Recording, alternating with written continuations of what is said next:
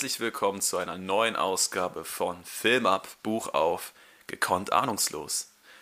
Diese Woche mit dem nächsten Bond-Teil im Gepäck darf ich an meiner Seite, beziehungsweise über dem Bildschirm mit mir verbunden, Leon, darf ich dich wieder begrüßen.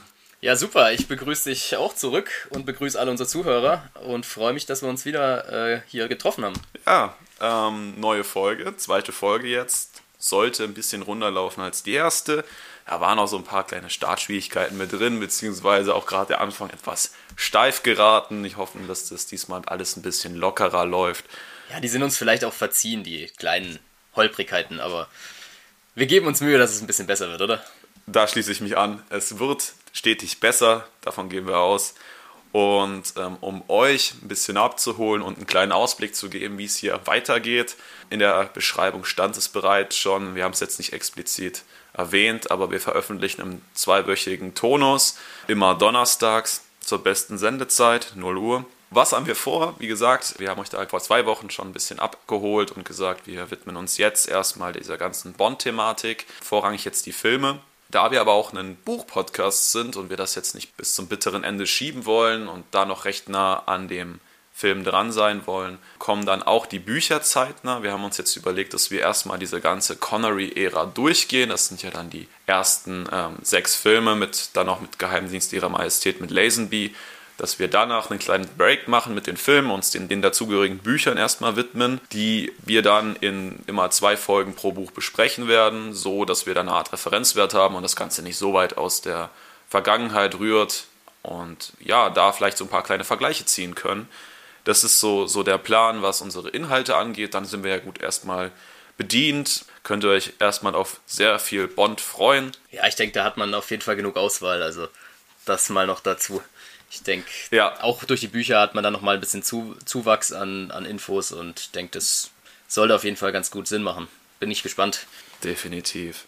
Ja, gerne könnt ihr uns auch auf eurer Podcast-Plattform des Vertrauens, sei es Spotify, sei es Apple Podcasts, sei es Deezer etc., jederzeit eine Bewertung oder eine Kritik, wenn das möglich ist, dalassen. Ja, auf jeden Fall. Ich fände es auch interessant, einfach zu hören, was vielleicht so von unserem Geschwätz, sage ich mal, äh, wie das Ganze ankommt. Und würde mich auf jeden Fall interessieren. Und ich glaube, wir freuen uns beide drüber, wenn da ein bisschen Rücklauf kommt und man ja einfach mal ein bisschen ein Einblicke in die Gedanken von unseren Zuhörern bekommt. Ja, das so die Randfakten bzw. der organisatorische Teil. Jetzt wollen wir gerne inhaltlich werden mit James Bond, Liebesgrüße aus Moskau. Und wenn ich mich nicht irre, hast du uns wieder eine kleine Zusammenfassung mitgebracht. Auf jeden Fall, äh, ja. Im Mittelpunkt des Ganzen steht eigentlich eine Dechiffriermaschine, äh, sogenannte Lektormaschine, und die ist von den Sowjets und die wird den Engländern oder dem MI6 in dem Fall äh, angeboten. Und Demnach, weil der MI6 da schon lange interessiert dran ist, wird Bond ausgeschickt, die zu besorgen. Man ist sich beim MI6 aber relativ schnell klar, dass das Ganze etwas sehr einfach und leicht erscheint und vielleicht eine Falle darstellen könnte. Auf seinem Weg kommt Bond dann äh, nach Istanbul unter anderem und hat so eine kleine Europareise letzten Endes, äh, die er durchführt. Und trifft dort natürlich einige Personen, wo man auch nicht immer sofort weiß, stehen sie auf seiner Seite, sind sie gegen ihn das ist natürlich auch ein bisschen Spannung. Da trifft er unter anderem natürlich auch den Grant, gespielt von Robert Shaw. Und ja, der immer wie ein Schatten bei ihm dabei ist. Bevor ich aber jetzt zu viel vorwegnehme, denke ich, haben wir schon mal einen kleinen Einblick davon. Und ja, man darf gespannt sein, denke ich, was es mit dem Phantom auf sich hat, vielleicht auch wer das Bond-Girl ist, da gehen wir jetzt, denke ich, gleich rein und würde dich einfach mal fragen, im Gegenzug, wie hast du den ganzen Film erlebt? Ich glaube, du hast ihn ja schon ein paar Mal gesehen. Ja, äh, Liebesgrüße aus Moskau, super von dir zusammengefasst, ist tatsächlich einer meiner Lieblings-Bond-Filme, wohlgemerkt. Oh, da können wir uns auf die Bewertung freuen, glaube ich. ja, die wird, die wird ganz gut ausfallen. Es gibt noch welche, die gefallen mir noch, noch ein bisschen besser, aber der hat schon eine sehr, sehr starke Story, das schon mal vorweg. Ähm, durch dieses doppelte Spiel, was da gespielt wird ist viel, viel komplexer als der erste Teil. Ja, ähm, stimmt. Viele Elemente werden aber auch aufgegriffen, also gerade dieses äh, Aufhebens rund um Spectre, jetzt nicht mehr Gofter, sondern Phantom, äh, einfach übersetzt von Spectre, äh, wo leider ein bisschen das Wortspiel verloren geht, aber das ist äh, eine andere Nummer. Ja, ist aber nicht nur einer meiner Favoritenfilm, sondern auch der Lieblingsfilm von Sean Connery. Auch Timothy Dalton und äh, Daniel Craig finden den Film sehr gut. Also ich oh, okay. weiß jetzt nicht, ob es der, der Lieblingsfilm sogar von beiden ja. ist in, in dieser Hinsicht, aber auf jeden Fall sehr hoch angesiedelt. Also in, selbst in der Szene anscheinend bin ich da nicht alleine. Genau, das habe ich auch gelesen, ja. Wollte ich gerade anfügen. Und auch, auch generell in der, in der Fanszene von, äh, von James Bond, da ist er auch, wird auch gesagt, dass er einer der beliebtesten Filme ist, oder wenn nicht sogar der beste. Das ist zumindest die Info, die ich eingeholt habe äh, oder rausgefunden habe. Also warum jetzt im Detail der so gut für mich abschneidet, das werden wir jetzt wahrscheinlich in der Besprechung erörtern, spätestens im Ranking. Auf jeden Fall. Aber du könntest mir auch gerne nochmal einen Ausblick geben, äh, wie so deine, deine Gefühle bei dem Film waren oder sind. Ja, guter Punkt äh, oder gute Frage. Ich habe den ja zum ersten Mal diesmal angeschaut. Ähm, ich bin da ja nicht ganz so drinne wie du. Deshalb, ja, hat mir ziemlich gut gefallen. Ich fand's, man hat auch auf jeden Fall eine gute Fortentwicklung jetzt im Vergleich zum ersten mit Dr. No äh, gesehen und konnte ihn mir auch wieder ganz gut anschauen. Wir haben ganz gut die Action-Szenen, da gehen wir nachher sicher noch drauf ein, haben mir deutlich besser gefallen als im letzten. Bin allerdings gespannt, ob ich wirklich eine bessere Bewertung habe. Also ich habe mich da schon hinterfragt. Persönlich hat er mir besser gefallen, aber bei unseren Bewertungskriterien darf man gespannt sein, ob das wirklich besser ausfällt. Ich weiß es nicht so ganz genau. Aha, so, da haben wir dann auch schon mal eine Tendenz wieder da. Für, für euch als Info, um euch abzuholen, Leon hat sich äh, gütlicherweise zur Verfügung gestellt, hat den Film sowohl auf Deutsch als auch in der Originalvertonung geschaut. Also Stimmt, so gesehen habe ich natürlich zweimal geschaut. ähm, ist also richtig tief drin, kann dann halt auch mit ein paar kleinen Facts rund um die Originalvertonung äh, ergänzen, die mir teilweise fehlen, äh, aber das werdet ihr alles merken. So, dann würde ich sagen, starten wir auch einfach mal rein, bevor es zu lang wird. Liebesgrüße aus Moskau erschien auf der Insel, also in Great Britain 63, was sehr faszinierend ist, ja. weil es gerade mal ein Jahr später war als der Vorgänger Jagd auf Dr. No. In Deutschland erschien er dann, beziehungsweise in Westdeutschland äh, ein Jahr später, Anfang 64. Genau, Produktion und Regie blieb gleich. Produktion von Salzman und Broccoli wieder. Äh, die Regie übernahm erneut Terence Young. Auch die Musik äh, blieb bei John Barry. Das ikonische Bond-Theme wurde auch beibehalten, ein bisschen angepasst genau. auf, auf die äh, Hintergrundmusik und auf das Setting von dem jetzigen Film. Die Drehorte ist jetzt vielleicht nicht unbedingt ersichtlich. Istanbul ähm, ja. dabei, aber auch Madrid, Schottland, Italien logischerweise auch und die Pinewood Studios wie quasi immer, um, um halt am Set Sachen zu drehen. Du hast es angesprochen, äh, Sean Connery übernimmt wieder die Rolle des 007 ja. als sein... Hat sich ja bewährt nach dem ersten, also... Wäre dumm gewesen, ihn dann vielleicht rauszusetzen. War ja Andere haben es hinbekommen, nur einen Auftritt zu bekommen. Also Stimmt auch wieder. Guter Punkt. Als als Bond-Girl diesmal und das auch nach deiner Kritik beim letzten Bond-Girl diesmal auch von Anfang an direkt eingeführt. Äh, ja. Tatjana Romanova, gespielt von Daniela Bianchi. Ist auch, glaube das jüngste Bond-Girl gewesen mit, mit gerade mal Anfang 20, 2021. Ah, okay. Also sehr jung noch. Ähm, dann haben wir noch eine Rosa Klepp, gespielt von Lotte Lenia, ein Kerim Bay von Pedro Armendaris und Red Grant als Robert, also von Robert Shaw gespielt. Also ja. es äh, sind ein paar bekanntere Namen dabei und natürlich auch ein paar, die nicht mehr so bekannt sind. Wie gesagt, der Film jetzt auch gute 60 Jahre alt. Das darf man natürlich auch nicht vergessen. Genau, und dann würde ich sagen, starten wir einfach mal rein, nachdem wir jetzt hier diese ganzen, ganzen Side-Facts geklärt haben. Wieder mal mit der ikonischen Gun Barrel-Szene die dir ja hoffentlich noch sehr bekannt vorkommen sollte. Ja, auf jeden weil Fall. Weil es dieselbe ist wie bei Dr. No. Ja, Und jetzt kommt eine kleine, kleine Abfrage. Was ist dann da zu vermerken gewesen? War das, wie, de, wie das Ganze aufgenommen war, meinst du? Nee, nee, nee, nee, das, das, äh, ja, oh, das. Dann musst du mir auf die Sprünge helfen, glaube ich. Ja, der, der, der, der, den netten Herr mit dem Hut und dem Revolver in der Hand. Ach so, so meinst du, ja gut, äh, dass das nicht äh, Sean Connery war. Sehr gut. Dr. No oder bei der Gun Barrel Szene generell. Sehr gut, genau. Das ist nämlich der, der Stuntman gewesen. Ich glaube, aus zeitlichen Gründen hat das dann äh, Sean nicht gemacht. Ähm, gut, äh, ich denke nicht, dass es daran lag, dass das zu gefährlich war. Aber genau dieselbe wurde einfach erneut aufgegriffen. Genau, und dann diesmal erste Pre-Title-Sequenz. Also vor der Title-Sequenz mit dazugehörigen ja, Titelsong gab es die erste Pre-Title-Sequenz. Fand ich gut, ehrlich gesagt gleich mal da einzuhaken. Also habe ich ja letztes Mal auch ein bisschen bemängelt, dass man da vielleicht mehr draus hätte machen können. Allerdings habe ich nicht verstanden, warum die Gun Barrel Szene davor ist, dann diese Pre-Title-Szene kommt und dann nochmal ausgeblendet wird, um die ganzen Namen einzublenden. Und dass man da so, man hatte so drei Teile, das fand ich ein bisschen, ja, viel Wechsel. Man hätte es vielleicht auch ein bisschen mehr die, die, die ganzen Personen vielleicht schon einblenden könnten, äh, während die Anfangsszene läuft, so kennt man es ja auch manchmal. Aber ich will mich nicht zu viel beklagen. Mhm. Gut, also wir sehen in der Sequenz ein, ein Katz-und-Maus-Spiel von, von Grant, den wir noch nicht als Grant kennen, aber wir sehen ja. natürlich unseren, unseren Hauptcharakter James, den wir auch als diesen identifizieren können, wie sie über ein sehr großes Anwesen, wie gesagt, eine Art Katz-und-Maus-Spiel treiben. Äh, Grant ist da der, dem James auf der Spur. Es kommt so ein leichtes Labyrinth-Feeling auf, weil, weil da sehr große Hecken überall zu sehen sind, viele Skulpturen das Ganze auch bei einem nächtlichen Setting stattfindet. Dann auf einmal wechselt dieses Katz-und-Maus-Spiel, dann wird Grant zum Gejagten und, und James zum Jäger. Stimmt. Wenn genau. ich mich jetzt nicht ganz irre und äh, Bond setzt dann auch einen Schuss ab auf, auf Grant, verfehlt diesen aber. Ähm, und ich fand, das Ganze wirkt so super ruhig und äh, zwar angespannt und auch die, die, die Hintergrundgeräusche lassen auf so eine Spannung schließen, aber beide sind so super ruhig in ihrer Gangart und Weise, so überhaupt nicht hektisch oder aufgeregt. Ähm ja, das ja, gebe ich dir recht. Das zeigt vielleicht die Professionalität, die man da mit darstellen möchte, dass sie sich von sowas nicht aus der Ruhe bringen lassen.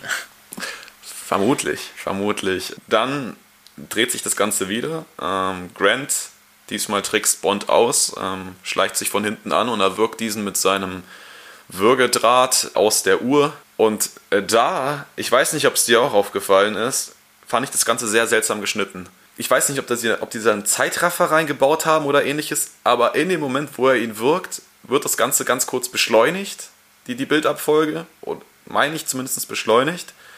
Und äh, dann pendelt sich wieder so, so, so, eine, so, so ein normales Bild ein. Okay, interessant. Habe ich, hab ich, ist mir so durchgegangen, habe ich nicht gesehen tatsächlich. Oder vielleicht ist mir nicht aufgefallen. Ich war da noch, vielleicht noch gerade am Hochfahren. Ah. Da war ich noch nicht voll drin. Ich weiß es nicht, nein. Äh, ist mir nicht aufgefallen, aber interessant. Ich, ich weiß nicht, ob das einfach diese, diese Action unterstreichen soll. Ähm, dadurch, dass das Ganze dann halt irgendwie schneller vonstatten geht oder irgendwie da den Fokus drauf gelegt wird. Ich weiß mhm. nicht, ich fand es ganz seltsam. Es kam an späterer Stelle nochmal, aber das dauert halt noch eine ganze Weile, bis wir dazu kommen. Ja, äh, Bond dann tot. Genau. Äh, was sind da deine äh, Impulse zu gewesen? Das würde mich natürlich jetzt interessieren. Ja, also das, das wird ja dann auch recht schnell aufgelöst, glaube ich, direkt danach. Und es wäre ja komisch, also ich habe mich schon gewundert, warum die zwei quasi schon am Anfang, das war wirklich mein Gedanke, warum die zwei am Anfang sich schon verfolgen und es zu so einer Auseinandersetzung käme. Das fand ich schon, äh, konnte ich mir nicht vorstellen, dass das als erste Szene in dem Film läuft, weil es ja schon sowas auch ein bisschen eher in Richtung Showdown hatte. So ganz grob, dass, dass der Bösewicht dem Bond auf die Spur kommt oder so. Und deshalb war ich natürlich kurz verwundert, dass der Bond da stirbt, aber es wird ja dann auch recht schnell aufgelöst. Das ist vielleicht mal meine Gedanken. Okay. Oder wie ging es dir damit? Vielleicht, äh, ja, hast du ja ganz andere. Ich war, Gedanken. also gut, gestern äh, beim gestrigen Schauen natürlich nicht so sonderlich überrascht, aber beim, beim erstmaligen Schauen habe ich es ehrlich gesagt kurz nicht nachvollziehen können, weil es war ja auch wirklich augenscheinlich äh, Connery, der das gespielt hat. Und mhm. ähm, ich dann wirklich verwundert war und dachte, ja, warum lassen sie den jetzt sterben? Das macht ja, macht ja wenig Sinn. Also da muss ja irgendwie noch ein Twist kommen. Ja, vor allem am Anfang, genau. Ja, aber wie du schon sagst, die Auflösung kommt kurz darauf. Ja, das Ganze war ein Trainingssetting und äh, Grant hat da seine Aufgabe wohl überaus gut gemacht und oder der Agent war nicht so gut wie der Bond selbst, der dann den Bond verkörpert Spoiler Alert. Grant zieht den kürzeren am Ende. Könnte sein, ne? das ist die Pre-Title-Sequenz, äh, finde ich tatsächlich sehr gelungen. Baut super Spannung auf. Ja, definitiv. Äh, und führt natürlich auch in dem Fall, äh, ob es jetzt direkt der Bösewicht ist, aber wahrscheinlich in dem Film kommt er am nächsten dran, führt den recht gut ein tatsächlich und ähm, begleitet uns ja ab diesem Moment quasi durchgängig. So, dann zur Titelsequenz. Die kam bei, bei Jagd auf Dr. No ja nicht sonderlich gut weg. Diesmal ja, stimmt. Diesmal alles ein bisschen anders. Also die, diese Buntheit haben sie sich beibehalten. Diesmal waren die, die Einblendungen der Namen teils bunt und äh, wirkten wie mit einem Beamer auf, auf äh, die ja. Person projiziert. Fand ich, by the way, eine ziemlich coole Idee. Ja. Irgendwie. Hat, also hat für mich echt was hergegeben und war auch irgendwie diesmal mehr im Thema drin, wenn man am Ende den Film geschaut hat. So. Mhm. Abzüge gibt es aber da bei mir so ein bisschen ich fand, also man hätte auch andere Körperstellen beleuchten können. So, ich fand es teilweise schon sehr anzüglich. Kann man so machen. Ist halt die Frage, was du da für ein Bild erzeugst. So. Ja, Aber dieses Bild werden wir eine ganze Weile jetzt beibehalten in den Titelsequenzen. Also ähm, das ist die erste, der erste Frauenkörper in einer Titelsequenz bei Bond. Also wirklich diesmal auch sehr gut zu sehen. Also wie gesagt, diese, diese Projektion auf den Körper drauf, der Körper äh, in den Geschlechtszonen noch bedeckt. Das ändert sich dann auch irgendwann mal. Und äh, ja, die, die gute Frau, oder ich weiß nicht, ob es nur eine ist, ja, tanzt sich da den Teufel aus dem Leib. Ähm, muss aber sagen, es ist ja, wenn das an diese, diese Szene in diesem Lager anschließen soll, an diese Bauchtanzszene, ja. ist es ja nicht wirklich das Gleiche, weil da habe ich jetzt keinen Bauchtanz entdeckt, sondern eher wirklich so, so eine Art rhythmische Bewegung einfach. Ist da nicht auch kurz so ein bisschen Bauchtanz dabei gewesen? Also können wir oh, nachher dann auch ja, drauf gut, eingehen. Vielleicht müsste man auch irgendwie Plan vom Tanzen haben. Ähm, da sind wir jetzt beide natürlich Weltmeister. Ja, ja, fand ich aber tatsächlich gut. Ich fand auch die, die, die, die den Song klasse. Der gleiche wird ja, ja nochmal am Ende aufgegriffen. Dann aber auch mit, ähm, mit Gesang, jetzt wieder nur Instrumental. Und das wird dann übergeleitet in das Bond-Theme, was ich natürlich spitze finde. Ähm, von, der, von, ja. der, von der Klangmelodie auch super übergeleitet, also sehr, sehr angenehm. Und ja, wie du schon sagst, ich sehe da viele Parallelen zum Film und kann damit deutlich mehr anfangen als bei, bei der Jagd auf Dr. No. Ähm, ja, definitiv. Also fand ich auch. Kann man mehr, also passt einfach besser in den Film rein. Ja, das war die Title-Sequenz. Dann sind wir in Venedig. Ähm, nicht das letzte Mal heute, aber äh, startet auch in Venedig bei der internationalen Schachmeisterschaft, wo wir zwei Personen sehen, die logischerweise Schach gegeneinander spielen. Das scheint äh, das, das Ende dieser Meisterschaft zu sein äh, da nur beide, zwei, zwei Personen spielen und ähm, das Publikum recht gefüllt scheint und da auch eine gewisse Spannung einfach zu fassen ist in dieser Situation, dann erhält einer dieser beiden ähm, Personen neben seinem Getränk auch noch eine beschriftete Serviette. Genau. Die ihn dann dazu drängt, äh, ein Treffen wahrzunehmen. Lange Rede, kurzer Sinn, setzt er dann seinen Gegner schnell matt, sodass er dieses Treffen ja. wahrnehmen kann. Ja, anscheinend ist der Spielzug übrigens aus einem anderen weltmeisterlichen Game äh, beim Schach herausgenommen worden und so umgesetzt worden. Es lief wohl ähnlich ab, zumindest der Spielzug an sich. Fand ich auch ganz spannend. Ähm, ja. Sehr gut, sehr gut. Ja, was soll uns die, die, die Szene sagen? Also letztendlich, wir wissen ja noch nicht, also wir wissen später, dass es der Kronstein ist oder Nummer 5 innerhalb von, von Spectre. Ähm, und zeigt natürlich eine Person, die extrem kalkulierend ist, jemand, der halt, halt hochintelligent ist und, und immer einen Schritt vorausdenkt. Ähm, dadurch, dass er halt dieser, dieser jetzt dann Schachmeister ist, Weltmeister ist, wird uns dann so eingeführt, wo wir jetzt noch nicht genau wissen, ähm, wo, wo verschlägt es denn hin und, genau. und ist das jetzt vielleicht der, der, der neue Bösewicht oder der, der Leiter dieser Organisation, aber dann stellt sich ja schnell raus, nein, er ist da lediglich einer der, der Funktionäre innerhalb dieser Gruppierung. Er macht auch gar kein Aufhebens um seinen Sieg, ist ihm da relativ egal. Er geht dann. Ja, sehr, ja, stimmt. Er verlässt den Raum recht schnell. Er ignoriert auch jeglichen Handschlag und geht dann auf direkten Wege auf ein Boot oder auf eine Yacht. Wahrscheinlich eher auf eine Yacht. Und äh, in dieser Yacht befinden sich bereits zwei Personen. Das ist dann einmal der, der Kopf der Organisation. Äh, Oder auch Nummer eins.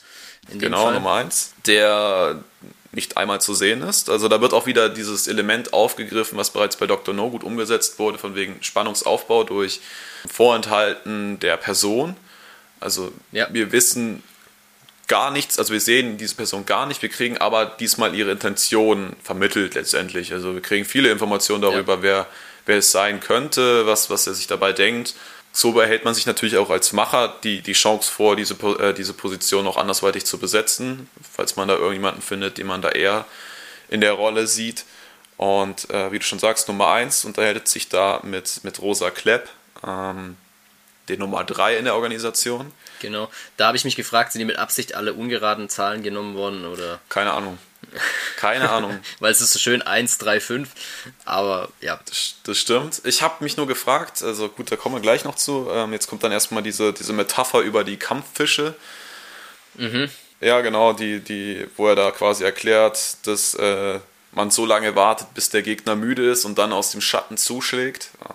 Dass das das Motto quasi auch von, von Phantom sein soll. Und dass, dass die Klepp aus, aus Russland oder aus der Sowjetunion angeheuert wurde als äh, ursprüngliche KGB-Leiterin oder irgendein hohes Tier beim KGB. Ja, ja, genau. ähm, und nun jetzt halt für, für Phantom arbeitet und äh, da die Seiten gewechselt hat, in Anführungsstrichen, wenn man davon Seiten reden kann. Äh, was ganz spannend ist, weil ursprünglich das Ganze in dem Roman, glaube ich, auf, darauf beruht hat, dass man wirklich aktiv gegen Russland oder die Sowjetunion ähm, agiert. Und man. Ja, das ist ja hier nicht mehr unbedingt so, ne? Da ist ja eher so. Aus dem Grund, weil du halt mitten im Kalten Krieg bist und da nicht unnötig Feuer, äh, Öl ins Feuer schütten wolltest. Ähm, ja da hat man uns halt vorgebeugt, indem man sagt, okay, das ist jetzt nicht der Kampf gegen die Sowjets, sondern äh, primär gegen eine Untergrundorganisation, die sich keiner Seite zu zugehörig sieht. Ja. Äh, smart geregelt, ähm, auch wenn trotzdem Russland nicht allzu gut wegkommt immer wieder. Also das äh, zieht sich auch natürlich dadurch. Ja, das stimmt auf jeden Fall. Aber jetzt natürlich eine andere Nummer, als wenn man sagt, okay, das sind jetzt die Bösen, ähm, sondern die Bösen sind jetzt quasi eine eigene Organisation. Äh, ja, dann kommt Kronstein, unsere Nummer 5 und hat einen tollen Plan in petto. Bei dem aber erstmal nicht alle unbedingt überzeugt sind. Also er muss sich da schon ein bisschen rechtfertigen, finde ich. Obwohl er ja sagt, er, ist, er, er selber ist ja super überzeugt davon. Also Kronstein findet den ja richtig geil, den Plan, und meint auch, dass er zu 100% aufgeht da war Nummer 1 nicht ganz so überzeugt von erstmal, finde ich. Ja, vor allem, vor allem. Oder hat zumindest einen Spitzenkommentar. Vor allem Nummer 3 äh, überhaupt nicht überzeugt. Also ich glaube, Nummer 3 ja. und Nummer 5 sind sie so gar nicht grün. Ich, ich versuche mal den Plan kurz zu erörtern, nämlich durch die äh, Dechiffriermaschine, äh, die, die, die Russen in dem Konsulat äh, haben oder irgendwo, Istanbul, genau. irgendwo in einem Konsulat haben. Also es gibt ja natürlich mehrere als eine wollen sie gerne in ihren Besitz bringen. Und dazu, äh, das Ganze soll durch äh, den MI6 geschehen, sodass man beide Seiten involviert. Ähm, man möchte dem MI6 diese Falle offensiv stellen, also die sollen halt auch schnallen, okay, das ist jetzt ein bisschen zu einfach. Und ähm, die Maschine soll aber einfach als, als Reizmittel so groß sein, dass sie diese Falle eingehen, ähm, bewusst eingehen. Ja. Und man hofft, dass sie dafür ihren besten Mann schicken, nämlich unser guten James Bond oder auch 007. ja, der soll losgeschickt werden, weil man hofft dann auch indirekt für Dr. No Rache zu, zu nehmen, weil der ja ein wichtige, ja. wichtiges Rädchen in dieser Organisation war. Wurde leider keine Nummer genannt. Ich schätze aber mal vielleicht Nummer zwei. Man weiß es nicht. Ja, man, es könnte sein. Es, war, es steht ja der wichtigste Mann, hat es geheißen. Ja. Äh, Oder ob er die Nummer 1 war und, und jetzt die jetzige Nummer 1 äh, seinen Platz dann übernommen hat. Das ist alles ein bisschen unklar, aber man baut auf jeden Fall den Vorgängerteil wieder ein ähm, und schafft da so, eine, so ein Rachemotiv letztendlich aus, aus der Organisation heraus. Ja. Dann Szenenwechsel. Wir sind bei Grant. Der hält ein Schläfchen nach seinem Workout, so wie es ausschaut. Ähm, und äh, eine leicht bekleidete Dame kommt, die sich dann ja, bis auf, auf ich weiß nicht, ob es Unterwäsche oder Badebekleidung sein soll. Ich, ich, weiß. ich tippe schon auf Bikini, den haben sie ja gut im ersten Dr. No eingeführt. Das haben sie sicher beibehalten. Gut, äh, sich auf jeden Fall bis auf, auf, ihre, äh, auf ihren Badebekleidung dann in dem Fall äh, auszieht und dann anfängt, den Grant zu, zu massieren.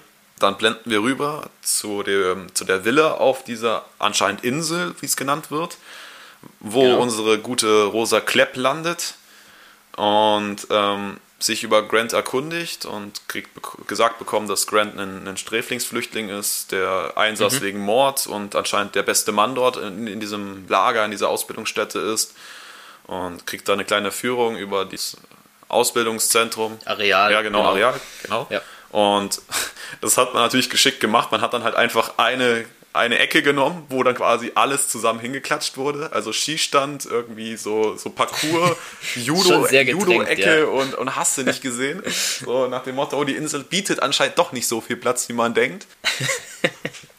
Ähm, ja, es ist super gedrängt da auf diese, diesen paar Quadratmetern, aber gut, auch extrem laut und, und alles, aber ähm, ja, dann ähm, die Clap scheint sehr begeistert zu sein, meint dann aber trotzdem, ja, also ist schön, Übung ist gut, äh, harte Übung ist umso besser, aber letztendlich ist genau. die Praxis das Wichtigste und die Einsätze bringst. Da bemerkt er ja auch, dass sie trotzdem auch in der Praxis mit und mit lebenden Personen das Ganze auch durchspielen. Sieht man, glaube ich, auch in der letzten Ecke der Halle, wo die den Flammenwerfer fahren. Ja, einfach mal den Leute ein bisschen anbrutzeln. Ähm, also da muss auch genau. gut riechen auf jeden Fall. ähm, ja, aber ähm, man merkt auch bei, bei Klepp, die hat auf jeden Fall Haare auf den Zähnen. Also die ist knallhart, die weiß, wie der Hase läuft und, ja. oder wie er laufen soll. Ja, das zeigt ja auch dann die nächste Szene, ähm, wo sie die Begutachtung oder die Musterung vom Grant vornehmen. Wobei ich die etwas witzig finde. Ja, kommen, kommen wir jetzt auch direkt zu. Also kannst du gerne deine, deine Ideen teilen. Also dann äh, wird Grant gerufen, nachdem sie sich da so halb im Gebüsch verstecken und ihn beobachten. Genau. Äh, ja. Er dann in einem sehr kurzen Handtuch angeschossen kommt. Also wirklich sehr, ja. sehr kurz. Und ich, ich finde, er steht dann wie aus Stein gemeißelt, steht er davor. Wie so eine römische oder griechische Statue als Sportler. Also ganz gerade Rücken, Kopf ganz hoch, äh, Kinn eher einen Ticken zu hoch, schaut so vorne raus und ganz verzieht keine Miene und finde ich dann schon witzig. Und gleichzeitig kommt sie dann, geht einmal drum rum, schaut so und der eine Blick reicht anscheinend für ihr Fachwissen zu sagen, ja, der ist, der ist super.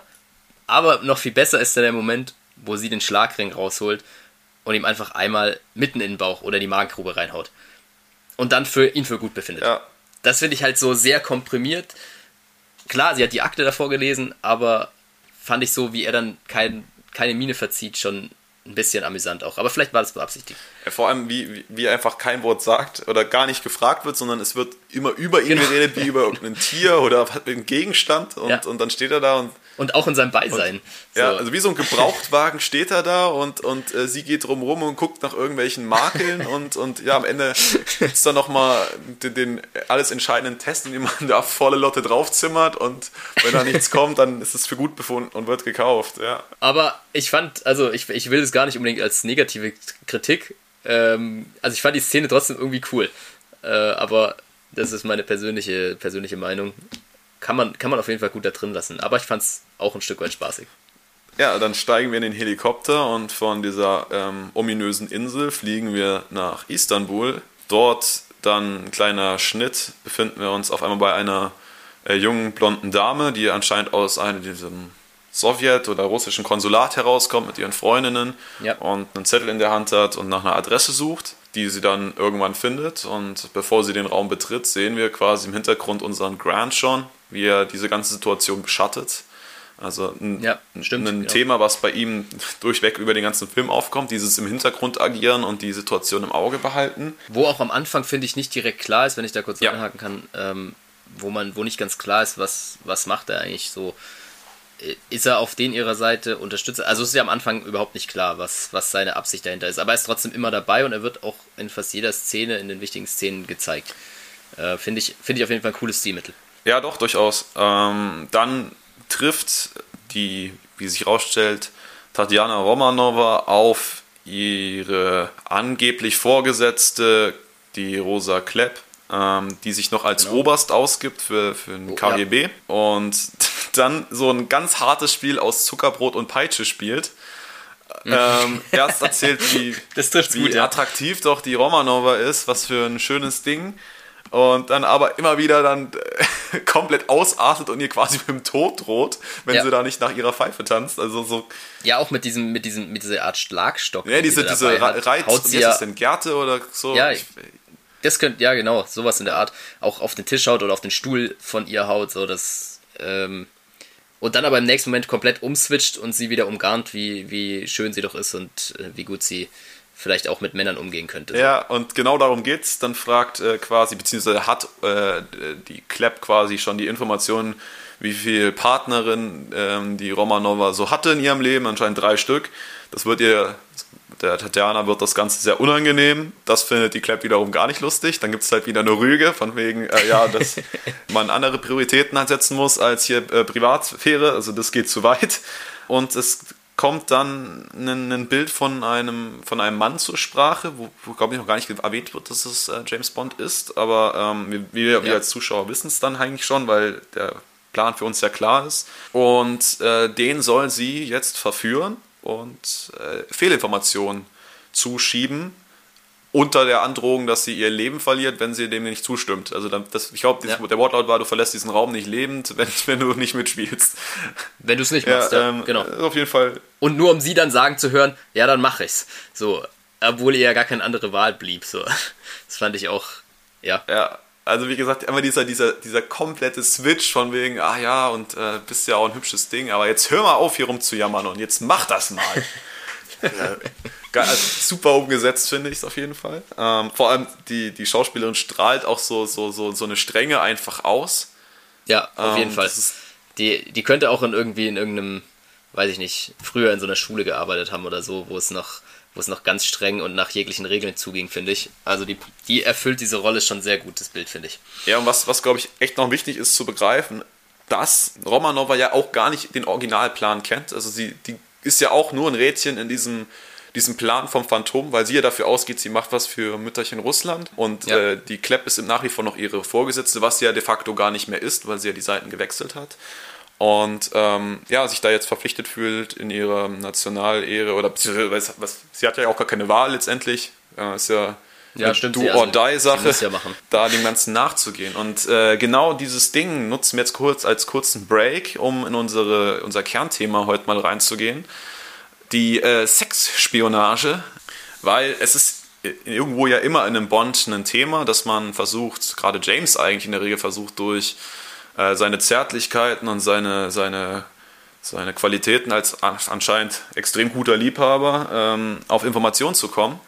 Äh, in diesem Film wechselt das Ganze mal, indem halt äh, die Romanova als ja, Agentin auf ihn angesetzt wird. Ja. Und das hat uns veranlasst, einfach mal zu schauen, ob das denn überhaupt ein Thema in der realen Welt ist.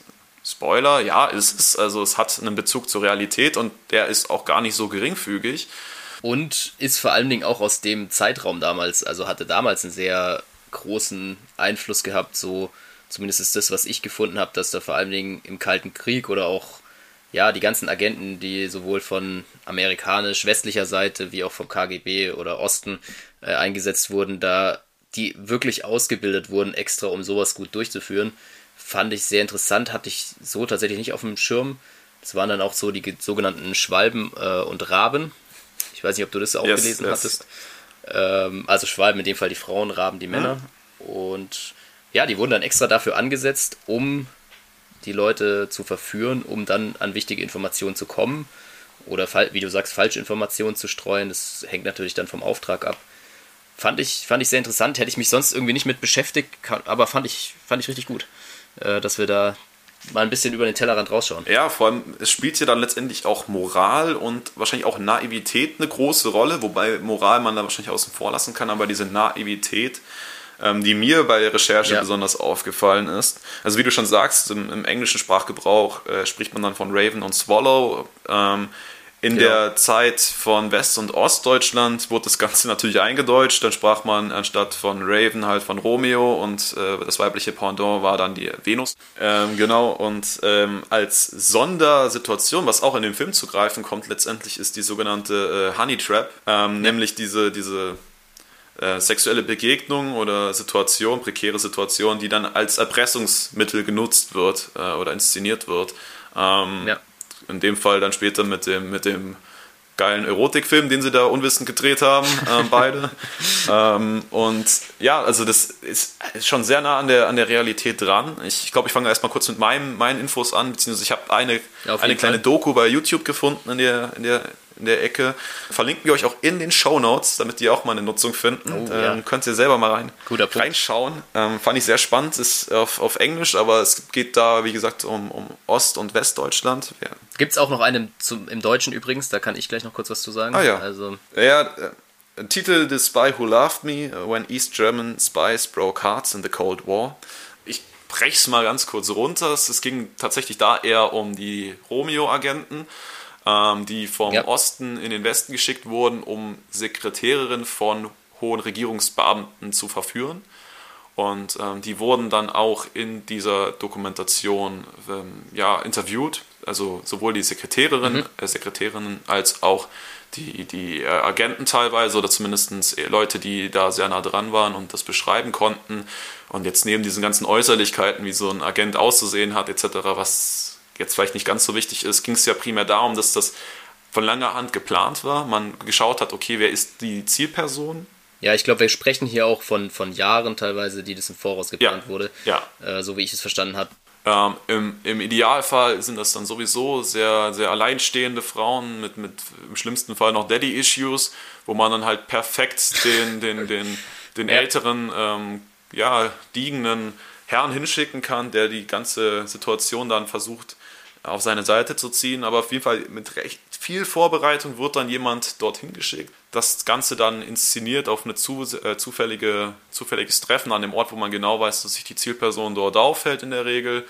Ähm, und ja, dann da so eine Art Beziehung raus entsteht, ähm, die dann von den betroffenen Personen sehr gerne angenommen wird, äh, weil, weil man vielleicht sich selbst ich weiß es nicht. Also viele haben gesagt, dass man gedacht hat, okay, ähm, das ist jemand, äh, da hätte ich ja sonst gar keine Chance und der kommt jetzt hier auf mich zu ja. und äh, der ist ganz angetan von mir und äh, dabei bin ich doch gar nicht so, so attraktiv oder was auch immer. Und ja, dann entwickelt sich da eine, eine Langzeitbeziehung raus, wo man dann ähm, gar nicht merkt quasi, dass man da Informationen preisgibt, die, die nicht für andere Ohren bestimmt sind. Und oder unter dem Vorwand, dass man es für einen guten Zweck macht. Äh, das war in meinem okay. Teil der Doku so, dass dass die Person, der ihr halt gesagt wurde, sie macht es für eine, für eine Friedensorganisation mhm. und gibt deshalb ähm, Informationen raus. Auch auf jeden Fall eine spannende Lösung. Gerade in, in, Sachen vom Kalten Krieg oder Ost-West-Konflikt äh, in Deutschland, denke ich, ist es immer spannend zu sagen, ja, ich mache es für den Frieden, weil ja irgendwie schon die Groß, der Großteil der normalen Bevölkerung an, an Frieden oder Entspannung interessiert war, denke ich.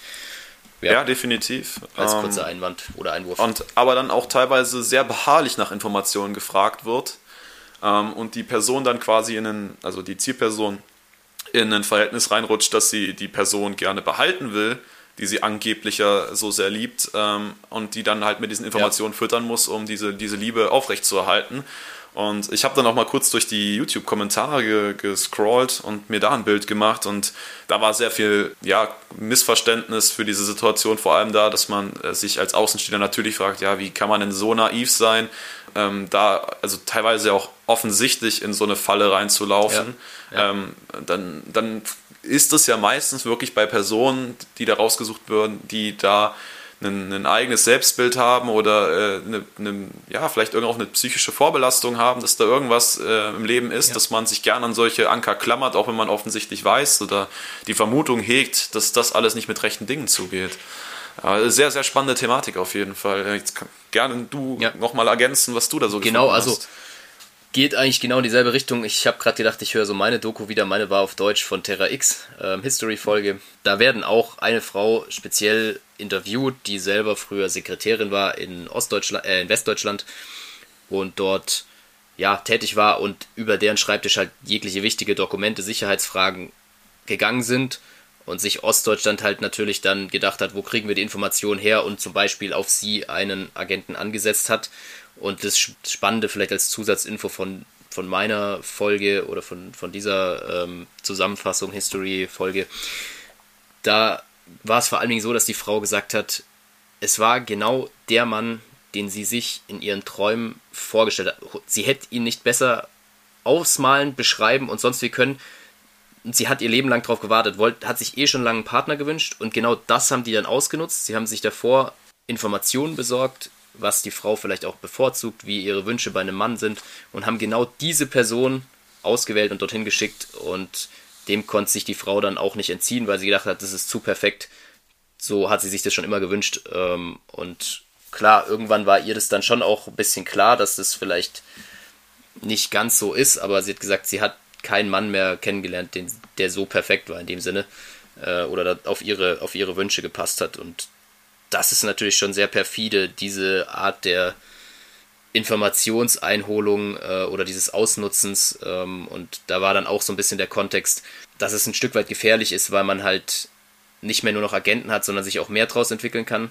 Das fand ich auch noch einen ganz spannenden Gesichtspunkt, dass man Agenten halt eventuell auch verlieren kann, wenn dann zum Beispiel in dem Fall der Romeo aus Ostdeutschland sich wirklich auch vielleicht in die Frau verliebt, weil Gefühle halt immer dabei sind genau, das vielleicht noch als, als Zusatzinformation, aber können wir auch gerne äh, verlinken, würde ich sagen. Dann hat man ein bisschen Auswahl. Sehr gerne. Ähm, was auf jeden Fall, Fall deutlich wird, finde ich, oder vielleicht hast du auch andere Infos, dass also es heißt zwar Sexspionage im Großen und Ganzen, aber letztendlich sind es Beziehungsspionagen, weil man ein intimes, ja, Verhältnis, ja. auch ein intimes Verhältnis aufbaut, aber primär erstmal ein, ein ähm, Verhältnis zueinander schafft, eine sehr intime Beziehung schafft Ähm, und das gar nicht so dieses äh, One-Night-Stand-Ding ist und dann habe ich das, was ich will, sondern Sachen, die, die ziehen sich halt, ähm, dass man sich Ja. auch als Außenstehender natürlich fragt, als, ähm, wie als Spion, gibst du ja auch extrem viel auf, weil du dich da auf was einlassen musst, was du vielleicht ja eigentlich gar nicht möchtest. Also musst das ganze Spiel aber möglichst authentisch spielen und da quasi ein, ein Leben aufbauen, was alles nur eine Illusion ist. Und ähm,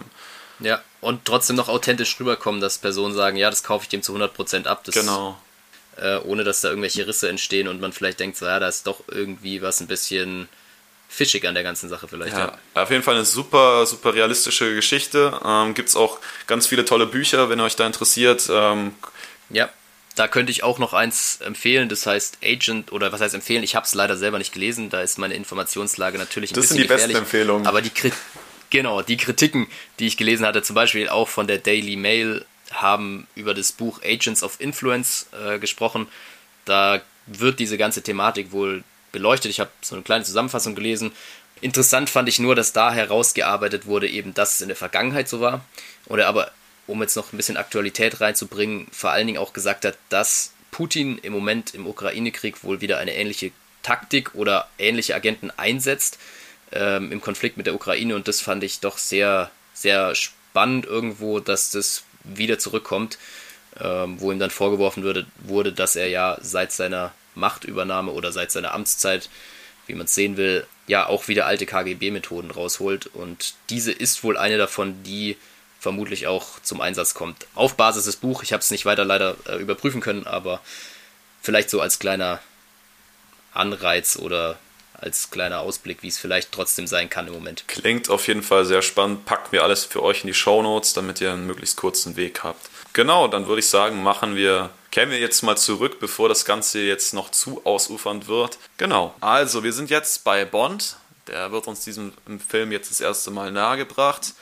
Und äh, in alter Bond-Manier natürlich äh, mit einer attraktiven jungen Dame sitzt er im Boot, leicht bekleidet beide. Und ähm, ja, es geht da so ein bisschen zur Sache. Sie kommen sich ein bisschen näher. Kommt dir die Frau bekannt vor? Das ist meine Frage an dich.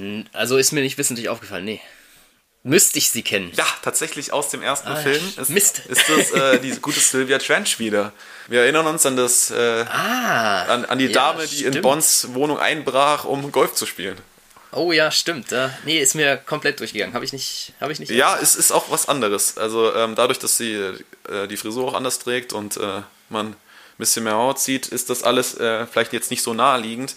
Was ich aber äh, erfahren habe oder gelesen habe, war, dass dieses Element von wegen ähm, James verbringt anfangs Zeit mit, in dem Fall Sylvia Trench, die sollte es eigentlich über Filme hinweg geben, um zu sagen, okay, James hat quasi eine Art feste Freundin oder jemanden in der Heimat, Ah, okay. der ja. fester Bestandteil von seinem Leben ist, aber immer wieder die Arbeit ruft und dann dieses Hi- hin und her und ja und nein und äh, geh nicht und ja, ich gehe jetzt und äh, komm aber wieder. Ach ja, ich habe doch noch Zeit. Das wollte man eigentlich aufgreifen, hat man aber nach diesem Film ähm, ja fallen lassen letztendlich. Zurück zu diesem Techtelmechtel gerade. ähm, es wird auch der Körper von James so ein bisschen erkundet und für den Film nicht ganz uninteressant, obwohl dieses Detail nur noch einmal aufgegriffen wird, ist die Narbe äh, auf James Rücken, ähm, die Sylvia da entdeckt und die kurz zur Sprache kommt. Dann folgt aber auch schon ein Anruf von der Arbeit. Ähm, Wie immer eigentlich, wenn es dann, wenn's dann drum gehen würde. genau. Aber das hält sehr spannend, die Beziehung, oder? James muss dann ans Auto, um das äh, Telefonat anzunehmen. Und ja, also er kriegt natürlich wieder gesagt, er hat zu erscheinen und warum er sich so lange nicht gemeldet hat. Und dann meinte er nur, ja, er hat sich um einen alten Fall gekümmert. Und das Gespräch führt er halt mit Moneypenny, die genau weiß, was als alter Fall zu verstehen ist. Und dann wird es Ja. ein bisschen awkward, weil dann kommt äh, Sylvia an und blökt dann halt auch die ganze Zeit ins Telefon rein, von wegen, sie möchte jetzt aber gerade Zeit mit ihrem James verbringen. Und das findet der Auch nicht so ganz clever ist. Also, findet er irgendwann gar nicht mehr lustig und Ja. wird dann auch ein bisschen, bisschen strenger und es geht dann halt so hin und her und hin und her. Äh, was ist das Ende vom Lied? Ähm, James sagt, sie kriegt trotzdem, was sie haben möchte. ja, wenigstens Und- kurzzeitig. Äh, James sagt, Genau. ach komm, die paar Minuten. Da hat er wieder seine Zeit ein bisschen Packt er noch eine gestreckt. halbe Stunde drauf. Genau, halbe Stunde ist noch drin und äh, zack, wird es verdeckt vom, vom, vom Wagen hochgezogen. Ja. Und offiziell gefrühstückt. Ja, gefrühstückt, genau. Im Englischen auch. Im Englischen auch, ja. Schade. Gut, anderthalb Stunden oder was sind nun rum. James kommt ins Büro, ähm, möchte über seinen alten Fall reden, äh, fällt einem aber auf, dass äh, M, also sein Arbeitgeber, in demselben Raum steht wie Moneypenny und muss dann kurzerhand abbrechen. Ja, und dann geht's ins Büro und äh, James wird instruiert über Romanova, dass die sich angeblich in ein Bild von ihnen verliebt hat und aus diesem Auch auf jeden Fall spannend. also, also schlechter geht's auch nicht. Ähm, Und deswegen sagt, ich liebe diesen Mann, ich möchte mit dem in England leben und äh, biete dafür eine Dechiffriermaschine, in dem Fall die Lektor an. Äh, Spitzen Deal, würde ich sagen, aber Ja, bisschen. er ist auch relativ schnell durchschaut von, vom MI6. Das, da sind sich M und Bond auf jeden Fall einig zu sagen, ja, das kaufe ich dem Ganzen jetzt nicht so ab. Ja, aber dafür musst Geht du nicht beim wahrscheinlich als MI6, Trick durch. da musst du nicht beim Genau. MI6 sein, da könnten sie uns beide Genau. hinsetzen, wir würden auch sagen, das stimmt Aber sie finden es beide so interessant, weil Bond dann auch feststellt, ja, so eine Maschine will ja der MI6 schon Ewigkeiten haben. Da sollte man vielleicht was machen.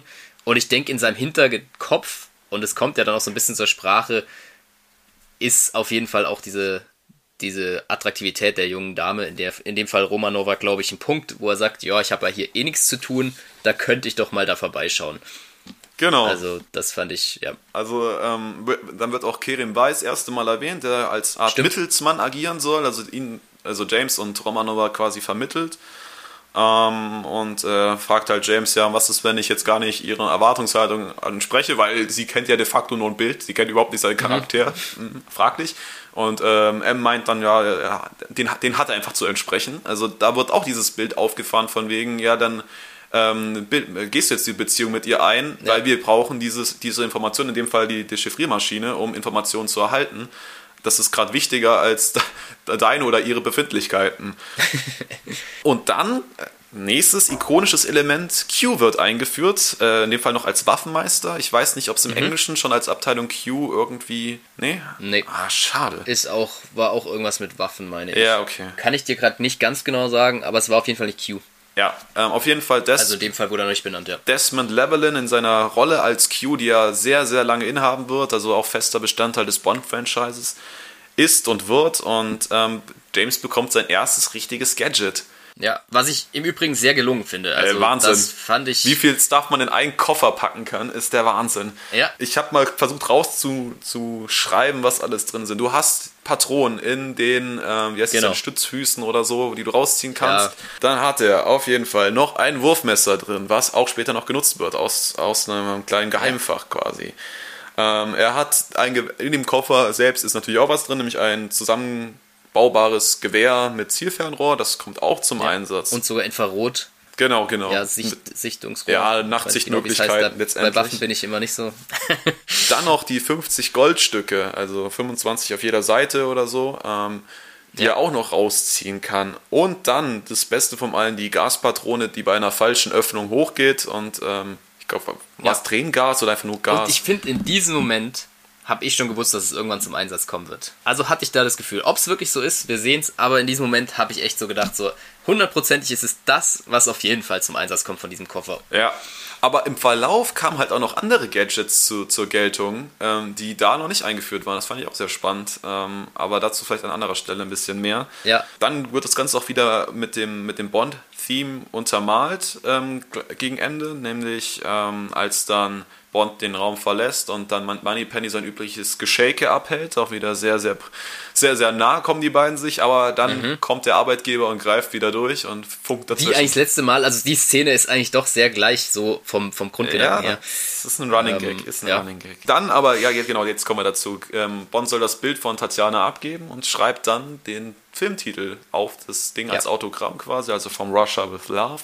Und dann kommt nochmal das Intro, darauf wollte ich hinaus. Und äh, das ist natürlich super gemacht, also smart eingebaut. Bond steigt in den Flieger und fliegt nach Istanbul. Dort haben wir eine ähnliche Situation wie auf Jamaika. Bond wird bereits von einem Chauffeur erwartet. Diesmal ist er dem aber Ja. wohlgesinnt. Äh, Dann habe ich eine Frage an dich. Kam das beim auch da schon rüber, als hätten die einen abgemachten Code mit diesem, mit diesem Spruch rund um Feuerzeug und Nee. Streichholz oder war das random? Ich, also ganz ehrlich, in dem Moment habe ich so gedacht, so, Alter, was zur Hölle? Ich habe ich hab's, ich hab gedacht, soll es ein Witz sein? Ich habe ihn aber nicht gerafft so. Ich meine, vorweg kann man vielleicht nehmen, kommt noch mal dran. Aber ich habe das Ganze tatsächlich erst beim zweiten Mal so richtig durchschaut. Äh, und dann hat es auch am Flughafen auf einmal Sinn gemacht, wo ich gedacht habe, ja, Logo macht Sinn, gehört vielleicht in diesen äh, Kerim Bay-Bereich mit rein und ist so ein Wiedererkennungsmerkmal, aber habe ich beim ersten Mal schauen nicht gerafft. Aber eigentlich geil gemacht. Ja, also ich glaube, der Tenor war quasi, äh, Bond fragt den Chauffeur nach einem Streichholz, der meint, der benutzt äh, eigentlich immer nur ein Feuerzeug und das so lange bis kaputt geht und Bond meint, genau. ja, das wäre auch besser so und ähm, ja. ja, dann über die Situation aufgeklärt. Ähnlich wie auf Jamaika ist ein bisschen mehr los als normal an meinem Flughafen, weil zack, hängen sich direkt zwei Leute an Bond dran. Einmal ist es unser guter Grant und dann noch ein unbekannter Herr mit Baskenmütze Blonden. oder so oder, oder mit Schnauzbart auf jeden Fall.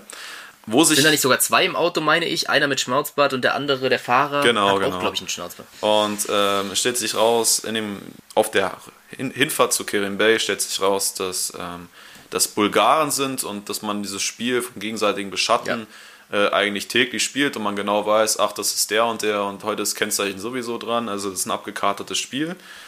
Ähm, was nicht bekannt ist, dass Grant nicht zu diesem Spiel dazugehört.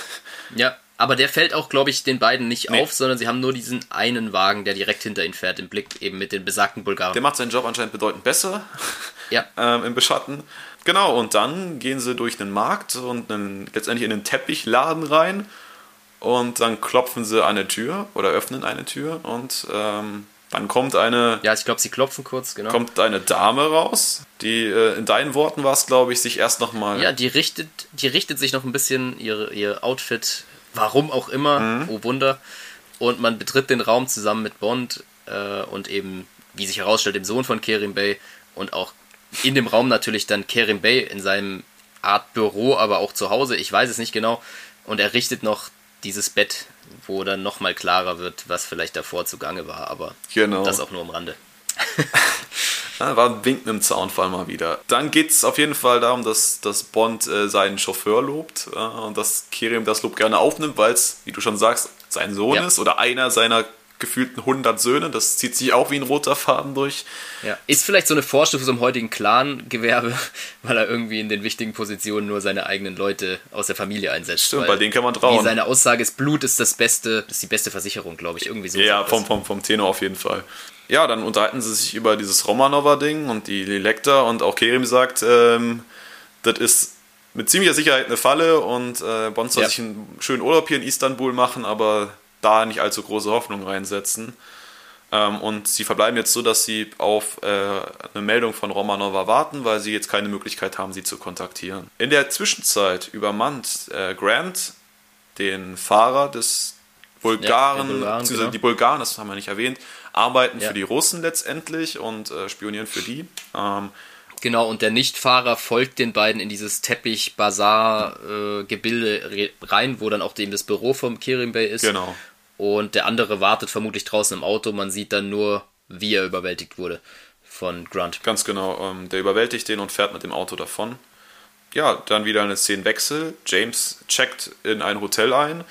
Und ähnlich wie in Jamaika äh, kriegt James irgendwie immer Hotels oder zumindest Zimmer, die eben nicht so ganz wohlgesonnen sind. Ähm, ja. Er, er, untersucht sein Zimmer und findet da zig Abhörgeräte, also ein, ein Mikro hinter einem Bild und das Telefon ist verwandt und er bittet dann das Hotel um ein anderes Zimmer. Die haben anscheinend nur darauf gewartet und vermitteln ihm dann die, die Hochzeitssuite in Anführungsstrichen. Ja.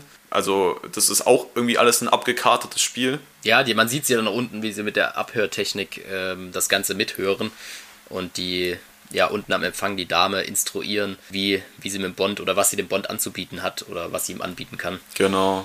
Und aber auch Bond weiß, dass da irgendwas nicht mit rechten Dingen zugeht. Also der ist sich seines Berufsrisikos durchaus bewusst. Ähm, ja. Dann haben wir wieder eine Szene. Beim Einchecken übrigens, vielleicht noch auch ein weiterer Fakt, da kam auch das Main-Theme nochmal genau, ähm, genau. vom Bond-Song. Das verfolgt uns so ein bisschen, glaube ich. ja, und ich finde es auch immer wieder das ganz kommt passend eingebaut. Also es ist ja. immer wieder, also ich freue mich jedes Mal, wenn ich es höre und es dann auch noch Sinn. Ich habe mir in dem Moment sogar kurz oder nach dem Film kurz die Frage gestellt, ob es gefühlt immer kommt, wenn Bond irgendwo auftritt, aber habe ich nicht verifizieren können. Ich habe es war nur so eine Überlegung, weil es schon sehr häufig ist, wenn Bond irgendwo auftritt, aber macht ja auch irgendwo Sinn. Also ja, wir haben wieder einen Szenenwechsel zurück zu Grant, der ähm, jetzt in diesem gestohlenen Auto zur Sowjet, zum Sowjetkonsulat. Ich habe erstmal recherchieren müssen, was überhaupt der Unterschied zwischen einer Botschaft und einem Konsulat ist, weil mir war es nicht ganz klar. Weißt du es? Ich würde sagen, das Konsulat ist die offizielle Vertretung in einem anderen Land, ähm, mit dem dann auch das Land Kontakt aufnimmt. Und ich glaube, die Botschaft ist primär für Leute, die dort Urlaub machen und irgendwelchen Service brauchen. Aber das kann auch falsch sein. Ich glaube, es ist genau andersrum tatsächlich. Ah, Weltklasse. Es ist genau anders. Wenn ich wenn ich es jetzt richtig behalten habe, dass ein Konsulat für die Leute da ist und eine Botschaft die offizielle Vertretung ist des Landes. Ähm, also wenn Ah, ja, du dein, das- ja, dein, dein Ding Visum beantragen willst, wie James es später macht, gehst du ins Konsulat anscheinend. Ich, aber ich, Stimmt, er beantragt ja da. genau, ja, aber ich stimmt. dachte, es wäre synonym, aber anscheinend nicht. Gut, das Auto wird Hätte ich jetzt auch erst gedacht, aber wo du gefragt hast, dachte ich, ich hätte schon mal was gehört, aber dann war es. Das gestohlene Auto parkt Grant dann vor dieser Botschaft mit der Leiche drin. Also den Mann hat er mittlerweile umgebracht auch. Ähm, haut dann ab, aber lässt sich dabei auch Zeit. Also er wird auch gesehen. Ähm, jemand aus, der, aus dem Konsulat rennt dann zu dem Auto und entdeckt dann die Leiche. Und somit soll der Verdacht der Russen auf die Engländer Auf fallen. die Engländer, genau. Und der Kalte Krieg wird dann äh, eher zu einem sehr, sehr warmen Krieg. Ähm, was dann Wie Oberst Klepp äh, passend bemerkt. Genau. Oder sich sogar so ein bisschen freut, glaube ich, weil das natürlich die Aufmerksamkeit von ihrer Organisation so ein bisschen ablenkt. Genau, und das macht sich auch direkt in der nächsten Szene bemerkbar, was die Auswirkungen sind. Meine absolute Hassszene in diesem ganzen Film, ähm, von vorne bis hinten. Wir sehen äh, Kerims Frau, Freundin, was auch immer. Ich finde sie für, für seine Frau ein bisschen jung, weil die Kinder quasi genauso alt sind, aber Stimmt. Vielleicht ist es ja auch nicht mehr die, die erste Frau oder nur eine von vielen. Ich weiß ja nicht, was der da für eine Schiene fährt. Wie die sich auf dem Bett rumrekelt und da, äh, ich habe mitgezählt, viermal lustvoll seinen Namen stöhnt. Ja. Aber auch, ja, finde ich auch sehr anstrengend auf jeden Fall. Er ist super Ähm, anstrengend. Ich glaube, der, der Mann weiß doch, wie er ist heißt. auch zu, zu billig ein Stück weit, finde der ich. weiß doch, Oder wie er ich schade, heißt. so der braucht doch nicht ist. viermal seinen ja. Namen gesagt bekommen. Und, und, ah, Und er ist anscheinend aber nicht so, so ganz so stark begeistert wie Bond von, von Nee. dieser Damengesellschaft. Also ich glaube, der Bond hätte da vielleicht mehr mit anfangen können, aber es ist auch nur so ein Gefühl. Der äh, Kirim wendet sich erstmal seiner Arbeit zu, lässt sich dann aber doch dazu hinreißen und ähm, ja, sie wollen das Ganze etwas horizontaler verlagern. Und währenddessen dann auf einmal eine Bombe hochgeht und ihm da die Wand beim Schreibtisch komplett wegsprengt. Ja. Und ich weiß nicht, wie es dir ging, aber die Explosion fand ich nicht gut gemacht. Ja, habe ich genau dasselbe gedacht. Vor allen Dingen dieser lilane Schein. diese an der bunten Wand, Lichter, diese nicht, bunten ja, Lichter. Den ich nicht damit in Verbindung bringen konnte, dass es, also klar, man es war klar, dass es eine Explosion ist, auch vom, vom Geräusch her, aber von, von dem visuellen her, finde ich, hat es dem leider nicht so ganz entsprochen. Überhaupt nicht, fand ich nicht. Also, ich weiß nicht, wie es zu der Zeit war, aber wenn ich das mit den Explosionen, die jetzt dann noch kommen, vergleiche, Ja, war das nicht geil. Also das war beim besten Nee. Willen nicht geil.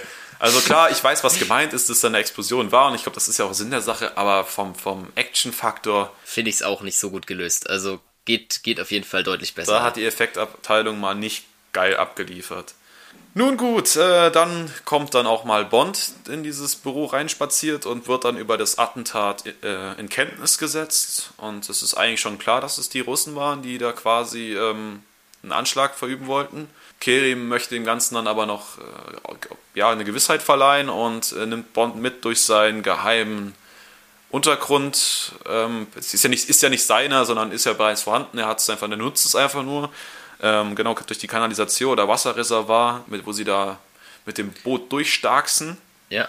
Da kann ich übrigens einhaken in deine Anfangsinfo. Das ist der Teil, der in Madrid gedreht wurde. Genau. Äh, in Spanien, weil sie in Istanbul nicht in die Kanalisation durften oder Probleme mit den Ratten hatten, irgendwie nicht Ja, da kann ich einhaken. Das Thema der- Ratten nämlich. Ach das ja, war das so, Problem. Genau, ja, das habe ich, glaube ich, ich glaube, ich weiß, kommt. Sie hatten in. Istanbul keine, keine Ratten zur Verfügung, keine dressierten Ratten zur Verfügung, die man Ja. hätte gebraucht und haben dann Mäuse gefunden und haben sie halt mit, weil sie halt Mäuse nicht aussehen wie Ratten, äh, in Kakao quasi ein, eingelegt. Könntest du heute auch nicht mehr machen, im Übrigen. ja, ähm, Wäre, glaube ich, rechtlich schwierig. dann sahen sie zwar so aus, aber die Mäuse haben sich dann gegenseitig da abgeleckt quasi und im Wasser ist es halt auch hinfällig. Also es hat alles nicht so hingehauen und deswegen, wie du schon sagst, dann in Madrid hat man auch die dressierten Ratten gefunden, wo man Ja. dann den Spaß mal richtig machen konnte. Aber da, um solche, um solche Sachen sich auch Gedanken zu machen, ist, ist es der Hammer, ey.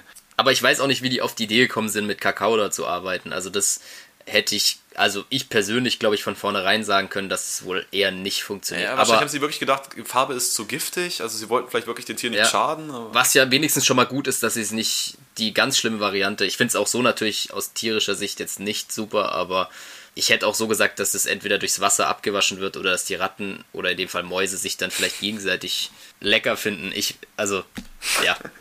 Aber gut. Ja. Randinformation. Äh, andere Randinformation droppt Kerem, der sagt, er macht zweimal täglich quasi Sport, indem er hier diesen Spot besucht, wo er äh, Mhm. Einblick ins russische Konsulat hat. Mit, wie heißt diese Gerätschaft? Ist es ein Teleskop? Ich, Ich weiß, ah, das ist, ist eine gute Frage tatsächlich. Das kann ich dir auch nicht sagen. Ich, ich hätte es jetzt auch so mit U-Boot in Verbindung Ja. gebracht. Ähm, da gibt es ja auch solche Ja. Aber wie das Rohr genau heißt, Naja, ihr wisst, was gemeint ist, hoffentlich. Ähm, entschuldigt da die Fehlinformation, wenn es sich nicht um ein Teleskop handelt. Ich vermute auch tatsächlich nicht, aber vom Prinzip her ist es ja irgendwo vergleichbar. Wo, wo sie einen perfekten Einblick in diese Besprechungsrunde erhaschen. Ja, wo es ein Streitgespräch zwischen diesen Offizieren gibt und einem Attentäter, dem Krilenko, den ähm, Ja. ja. Kieran Bay quasi als, als Krilenko ausmacht, der eine ziemlich schwarze Vergangenheit hat und äh, wo Bond sich vor in Acht nehmen soll. Und James sieht äh, Romanovas Beine und Hintern und ist ganz schön amused von dem, was er sieht. Ähm, das teilt da Kerim Bay auf jeden Fall auch mit. So. ja, dass er es nicht übel findet und das gerne mal in Ja. Natura sehen würde. Aber der Kopf bleibt tatsächlich verborgen. Ich weiß nicht warum, ob es mit Absicht gemacht wurde. Ja, kann ich dir sagen. Ähm, äh, wahrscheinlich A zum Spannungsaufbau, Ja. aber B ist es gar nicht die Bianchi, die da genutzt wurde, Ah. sondern jemand anderes, weil, Okay. Weil vom Regisseur die Information kam, er findet ihre Beine nicht interessant genug und dann muss jemand anderes für her. Okay, Also, auch hartes Urteil. Also, aber das könnte jetzt auch nicht der Wahrheit Ja. entsprechen. Es ist nur ähm, so, so hab ich's aufgeschnappt. Was ich mich nur gefragt habe, bei diesem, nennen wir es jetzt mal Teleskop, warum sieht man das nicht in dem Raum? genau, das habe ich mich auch wenn das gefragt. hochgefahren wird. Vor allen Dingen- Wo ist das im Raum verortet? Oder der zweite Schritt dann, wenn das an einer Stelle ist, wo man es nicht sieht und es schaut durch irgendwie ein Loch in der Mauer, so ein Mini-Loch oder so. Warum fährt es dann überhaupt hoch und runter? Wo, wovor will er es Genau. verstecken, wenn, wenn es bisher noch keiner gesehen hat? Oder auch nicht die Chance hat, es zu sehen? Das habe ich nicht ganz verstanden, aber vielleicht war es auch einfach ein cooler Move, das runterzuziehen und hochzuschieben. Ich weiß es nicht. Ja, es- ich nehme es auch als gegeben hin, aber ich habe mich nur gefragt, wie, wie, wie tarnst du das in einem Raum, dass Ja. du A, immer eine Sicht hast und dich bewegen kannst, aber es nicht gesehen wird? Ja, es muss, kann ja eigentlich fast nur in der, so ein Loch in der Wand sein, wo hinter der, also zwischen zwei Wänden irgendwie ein gewisser Freiraum ist, wo das dann agieren kann, aber dann hast du halt ein sehr eingeschränktes Sichtfeld normal. Nehm, nehmen wir es als gegeben hin. Ja. Ähm, dann gibt es die, die, die Klassenfahrt ins, ja, im Film ist es das Zigeunerlager, ich würde es jetzt mal Sinti- und Roma-Lager nennen an der Stelle. Ja, finde ich gut. Ähm, wo, wo Kerim Top-Verbindungen hat, also wo er meinte auch, die arbeiten für ihn, währenddessen äh, einer sein, ich glaube, das müsste jetzt der dritte Sohn sein, den wir von Kerim kennenlernen, Ja. ähm, eine Runde mit, dem, mit seinem Auto dreht als Ablenkungsmanöver. Aber das nutzt nichts, Krilenko weiß Bescheid und der ist schon am Spot Position gegangen mit seinen Männern und ist bereit, das Lager zu überfallen. So, jetzt sind wir da. Dann Ja. gibt's, wird schon angekündigt, oh, ihr habt euch einen schlechten Tag ausgesucht, heute gibt es quasi Ja. Schlammcatchen. Äh, also ein Fight zwischen zwei Mädchen, die auf denselben Mann stehen oder standen. Und der wird wohl so lange ausgetragen, bis der so weit entschieden ist, dass nur noch eine Frau im Prinzip übrig ist für den Mann. Ja. Ähm, interessant auf jeden Fall. Auch ich glaube auch generell diese ganze Szene kann, könntest du so heute nicht mehr drehen. Wird schon auch mit einigen Vorurteilen, würde ich behaupten, äh, gearbeitet. Und die Sinti und Roma, oder so greife ich es zumindest auf, dass es Sinti und Roma sind, oder dieses Volk, wird doch, finde ich, sehr einfach dargestellt. Ja, kannst du heute, glaube ich, so nicht mehr machen. Ja, wahrscheinlich, ich finde es auch ein bisschen zu, zu eng gehalten. Also es, Ja. dann geht es ja los mit diesem Bauchtanz, der ultra lang dauert. Ja. Also ich fand, der hat sich sehr gezogen, weil währenddessen ja dann auch äh, Krilenko näher kam und äh, da sich irgendwie äh, also an dem Lager angenähert hat und die ersten Wachen ausgeschaltet hat. Aber das hat sich so gezogen mit dieser pa Kameraperspektive immer auf diesen Bauch-Unterbauchbereich. Ich mag, maß mir jetzt nicht an, da irgendwie beurteilen zu können, ob der gut war oder nicht, dieser Tanz, aber ich fand es auf jeden Fall sehr eindrucksvoll. Ich fand es nur einen Tick zu lang tatsächlich. Ja, gebe ich dir recht. Also kam mir auch so vor. Ja, dann alle begeistert davon natürlich. Ähm, Grant ist auch vor Ort, das hätte ich fast vergessen. Der hockt da auch äh, im Schatten. Ist, wie, wie, wie schon gesagt, zieht sich durch diesen Film, dass er quasi Bond immer Ja, begleitet. ist eigentlich wie so ein zweit, zweiter Bond, so, der als Schatten Ja, genau. läuft, ja. Und dann geht der Kampf los. Die Mädels werden oder die Damen werden aus, den, aus dem Wagen geholt, wollen direkt an ihre Hälse gehen, kriegen da quasi nochmal gesagt, ja, wartet noch zwei Minuten. Dann wird gefragt, ob eine verzichten möchte. Man Ja. möchte natürlich keine. Und dann gehen die wie, wie die Furien aufeinander los. Ja, dieser, ich weiß nicht, der Kampf hat mich jetzt da auch irgendwie überhaupt nicht abgeholt, muss ich sagen. Nee, ich finde, den hätte man auch nicht zeigen müssen. Und was ich auch noch schade an der gesamten Szene war, äh, fand, war, dass die wieder die, also wie auch im gesamten Film, aber dass sie die Übersetzungen wieder komplett gespart haben. Ich fand, es hat es umständlich gemacht, weil Kerim Bey eigentlich, also es war schon klar, dass er übersetzen muss, das finde ich irgendwo schon sinnvoll, aber er musste so viel übersetzen, dass es halt einfach sehr viel Zeit gekostet hat, dass erst der eine was gesagt hat, Kerim Bey übersetzt es extra und Bond hat dann die Info. So, und mhm. hätte man vielleicht irgendwie auch ein bisschen kürzen können oder schauen können, dass man entweder Übersetzung einblendet oder Bond vielleicht auch die Sprache irgendwie wenigstens ein Stück weit beherrscht, dass er sich zusammenreimen kann oder so. Weil so finde ich war es ein bisschen umständlich, aber ja. Ja, und äh, dann irgendwann im Kampf geht dann quasi eine wilde Wild West, Wild West Schießerei los ja. ähm, weil Krilenkos Leute angreifen und das gibt dann halt wirklich ein heilloses Durcheinander. Und ich musste sofort an so einen Western-Film denken, ich, wo genau der eine dann durch den Saloon geballert wird und dann im Wassertrog endet und also es ist wirklich ein drüber und drunter. Ist ähm, auch nicht so das Spezialgebiet von Bond, wie man sieht, weil er da durchaus in Bedrängnis kommt dann. Ja, das, aber er versucht es dann immer noch smart zu lösen, indem er ja. seine, seine ähm, ja, die Umwelt mit einbaut oder die, die Umgebung mit einbaut. Ja. Dann lässt er ein Zelt zusammenfallen, dann schubst er den irgendwen da über den Tisch genau. oder in den Wagen, genau, lässt den Wagen los, dass der da über Leute über den Haufen rollt. Also er versucht es dann smart zu lösen, damit es nicht einfach wirklich eine heillose Ballerei wird. Aber es geht dann halt tatsächlich in diesem Tovabo so ein bisschen unter. Bond rettet dann aber dem äh, Babas oder wie er heißt, also der, der, der Anführer oder das genau, Oberhaupt dieses, dieses Clans. Sinti- und Roma-Lager oder ja, genau. Lager an sich, genau. Rettet er das Leben ähm, und Grant wiederum rettet Bonds Leben aus der Ferne, also aus der Ferne. Bond kriegt zwar mit, dass ihm irgendwer das Leben gerettet hat, aber woher ja. derjenige stammt oder wo der ist, keine Ahnung. Hat auch keine Zeit, dem weiter nachzugehen, sondern nimmt das dann halt so hin. Genau, der, der gute Kerim wird angeschossen von, von Krilenko, das passiert auch noch, aber relativ am Anfang und dann ziehen sie sich quasi, zu, also zieht sich Krilenkos kleine Armee zurück, also ist vergeblich gewesen und Barbara oder wie gesagt, das, dieses Oberhaupt spricht dann James seinen Dank aus und dann nennt sie zu seinem Ehrensohn und äh, bittet, äh, daraufhin bittet James quasi um, um Gnade für diese zwei ja, kämpfenden Mädchens. Genau. Und dann soll Bond letztendlich die Entscheidung treffen. Ja. Oder es wird sogar so gesagt, die zwei Mädchen gehören dir. Und ja, das finde genau. ich auch wieder eine sehr schwierige Rhetorik auf jeden Fall. Ähm, ich glaube nicht mal, dass es rhetorisch gemeint ist, sondern tatsächlich irgendwie ähm, der Wahrheit entspricht in dem Fall, ja, dass er da quasi. Klar, auf jeden Fall, nee, das ist schon klar, aber finde ich da schwierig, äh, schwierig gelöst. Ähm, damals wahrscheinlich ging es noch in Ordnung leider, aber so, ja. und dann habe ich einen Kritikpunkt wieder. Ähm, die beiden Mädels, äh, Mädchen werden ihm vorgeführt und er ja, nimmt letztendlich beide. Ja. Und äh, allein schon, wie sie in dieses Zelt reinkommen, also erstmal miteinander ist alles tutti wieder. Vorher mhm. wollten sie sich umbringen, jetzt ist ja. alles bestens ja. und fühlen sich dann absolut zu, zu James hingezogen. Also wenn es jetzt nicht krass gespielt ist, aber fühlen sich auf jeden Fall da stark verpflichtet, ähm, einen guten Eindruck zu hinterlassen.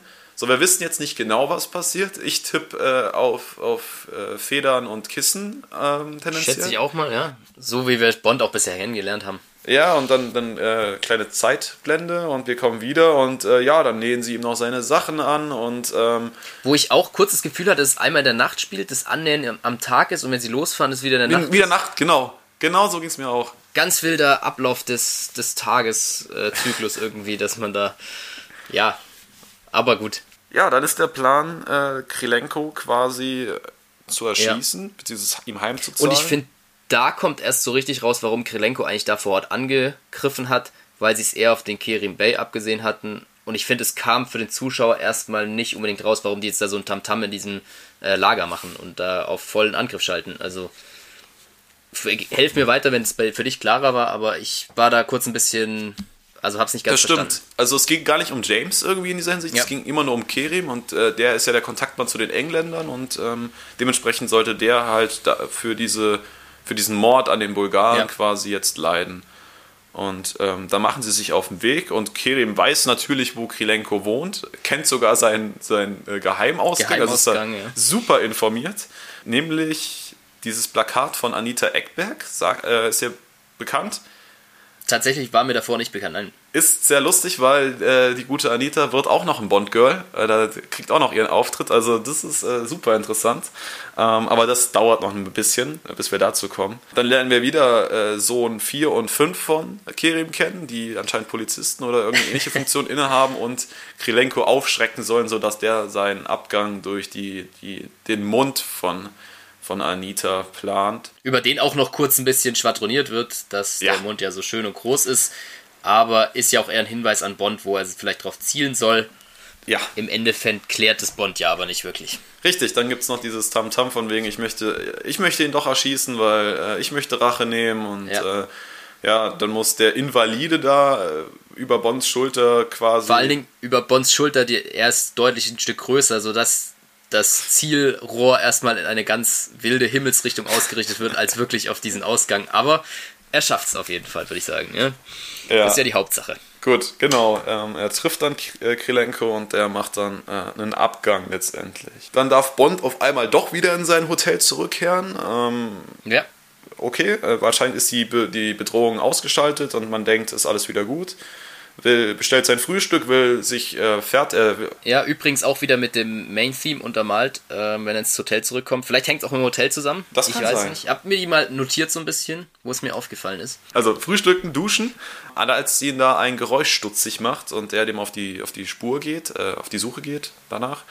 Und dann in dem, in, ich glaube, es ist immer noch sein Schlafzimmer. Es ist ja. einfach nur durch den Balkon miteinander verbunden. Ja, es ist ja diese, das ist ja diese für, für Paare, diese Suite, würde ich jetzt mal behaupten. Ja, genau, vielleicht gibt es extra zwei Zimmer, dass man mit der Hochzeitnacht das vielleicht dann auch irgendwie so ein bisschen spannend gestalten kann. Also ich glaube auch, dass es sein Zimmer ist. Das wollte ich damit ja, eigentlich sagen. Das ist auch spannend gestaltet. Naja, auf jeden Fall findet er dann eine äh, nackte Tatjana Romanova, die sich da wie so eine Mumie auf einmal unter dieses Bett legt. Ja. So komplett Wichtig auch, steif. dass er natürlich auch komplett ohne Bekleidung darüber rennt. Also außer ein Handtuch als Lendenschurz umgebunden so. Aber das Handtuch ähm, war größer als das von Grant, das habe ich schon mal positiv stimmt, angemerkt. Stimmt. Ja, dann äh, gibt es da so ein ganz komisches Gespräch, weil sie da, wie gesagt, wie so eine, wie so eine Leiche liegt, also so komplett ja. steif. Aber dann Und da habe ich noch eine Frage an dich. Ja, gerne. Da stellen sie sich ja gegenseitig vor. Ist dir da irgendwas aufgefallen? Also sie sagt dann, er, sie, er soll sie Tanja nennen, auf jeden Fall. Das, das weiß ich jetzt Ja, noch. sie sagt, meine Freunde, also er sagt, ach, das ist ja Tatjana so und so, Romanova, ja. und sie sagt, meine Freunde nennen mich Tanja. Ja. Und dann sagt er nicht, wie man von ihm ikonisch erwarten könnte, mein Name ist Bond, sondern meine Freunde oder meine nennen mich James Bond. Und das finde ich interessant, weil in diesem ganzen Film kommt nicht ein einziges Mal dieser ikonische Satz vor, das den stimmt. man eigentlich mit Bond in Zusammenhang bringt. Und ich habe es mir auch im Englischen angehört, auch da wird es nicht gemacht. Also auch da bleibt es bei diesen Freunden. Das stimmt. Ja, doch, doch, doch, da hast du recht als, ja, fand ich ganz interessant irgendwie, weil man ja immer denkt, dass es schon immer zum Bond dazugehört und ich glaube im Dr. No ja auch verwendet ja, wurde. Genau. Auf jeden Fall wird es dann recht schnell intim, also ähm, es geht dann zur Sache, aber äh, James versucht nach wie vor immer wieder das Gespräch auf die Lecter zu lenken und da ja. Infos zu, rauszulocken und nennen wir sie jetzt halt Tanja, nicht mehr Tatjana, blockt dann immer so ein bisschen ab und möchte eigentlich nur James näher haben und sie vereinbaren auf jeden Fall dann ein Treffen in dieser Kirche. Ähm, was sie beide nicht wissen, beziehungsweise vorher noch äh, erkennt äh, Romanova Bond an seiner Narbe auch. Also sie hat wirklich ja. alle Informationen. Und ähm, was sie, wie gesagt, nicht wissen, ist, dass sie dann von Klepp beim Liebesakt gefilmt werden und somit ja. ihren ersten Erotikfilm zusammen drehen. Ja, anscheinend dann nächster Tag. James geht in diese, diese Kirche mit der Felixleiter Gedächtnisbrille äh, Sonnenbrille, Stimmt. die ich genauso, Hab ich auch gedacht. genauso beschissen ich an unser letztes Gespräch denken. Vor allen Dingen auch in der Kirche mit der Brille erstmal schwierig, aber er setzt sie ja dann ab. Ja, dort findet James dann diesen anderen bulgarischen Spion, den er schon kennt, ähm, und möchte eigentlich verhindern, dass der an diese deponierte Puderdose mit dem Plan äh, kommt, ja. bevor er rankommt, ähm, die ihn dort die äh, Tanja dementsprechend deponiert hat. Wer halt auch noch da ist, äh, wie gesagt, als Bonds Schatten quasi immer irgendwo präsent ist, ist halt der gute Grant, der ja. dann kurzerhand einfach den Bulgaren ausschaltet. Und James das jetzt auch gar nicht so groß hinterfragt, warum der jetzt Wer das gewesen sein könnte, genau. Das als gegeben hinnimmt. Ähm, wahrscheinlich noch dachte irgendwie, das hat, sind Kerims Leute gewesen, der dann aber dann im Gespräch darauf sagt, nee. Ähm, dann vergleichen sie halt die Pläne miteinander, also den Original, den offiziellen Plan von dem Konsulat ja. mit dem von der Tanja äh, und stellen fest, okay, das passt, also dahin lügt sie schon mal nicht. Ja, Kerem stellt dann so ein bisschen Bonds Prioritäten in Frage, ob er immer noch so an Elektra interessiert ist oder ob jetzt ähm, mhm. die, die gute Frau Robanova doch interessanter geworden ist. Und da ist ihm im Englischen nur der Kommentar zu entlocken, well, Punkt, Punkt, Punkt, so in die Richtung. Und das sagt schon einiges aus. Beide lachen ja dann auch, fand ich im Englischen besser gelöst als im Deutschen. Ich weiß gar nicht mehr genau, was er im Deutschen sagt, aber hat mir im Englischen besser gefallen.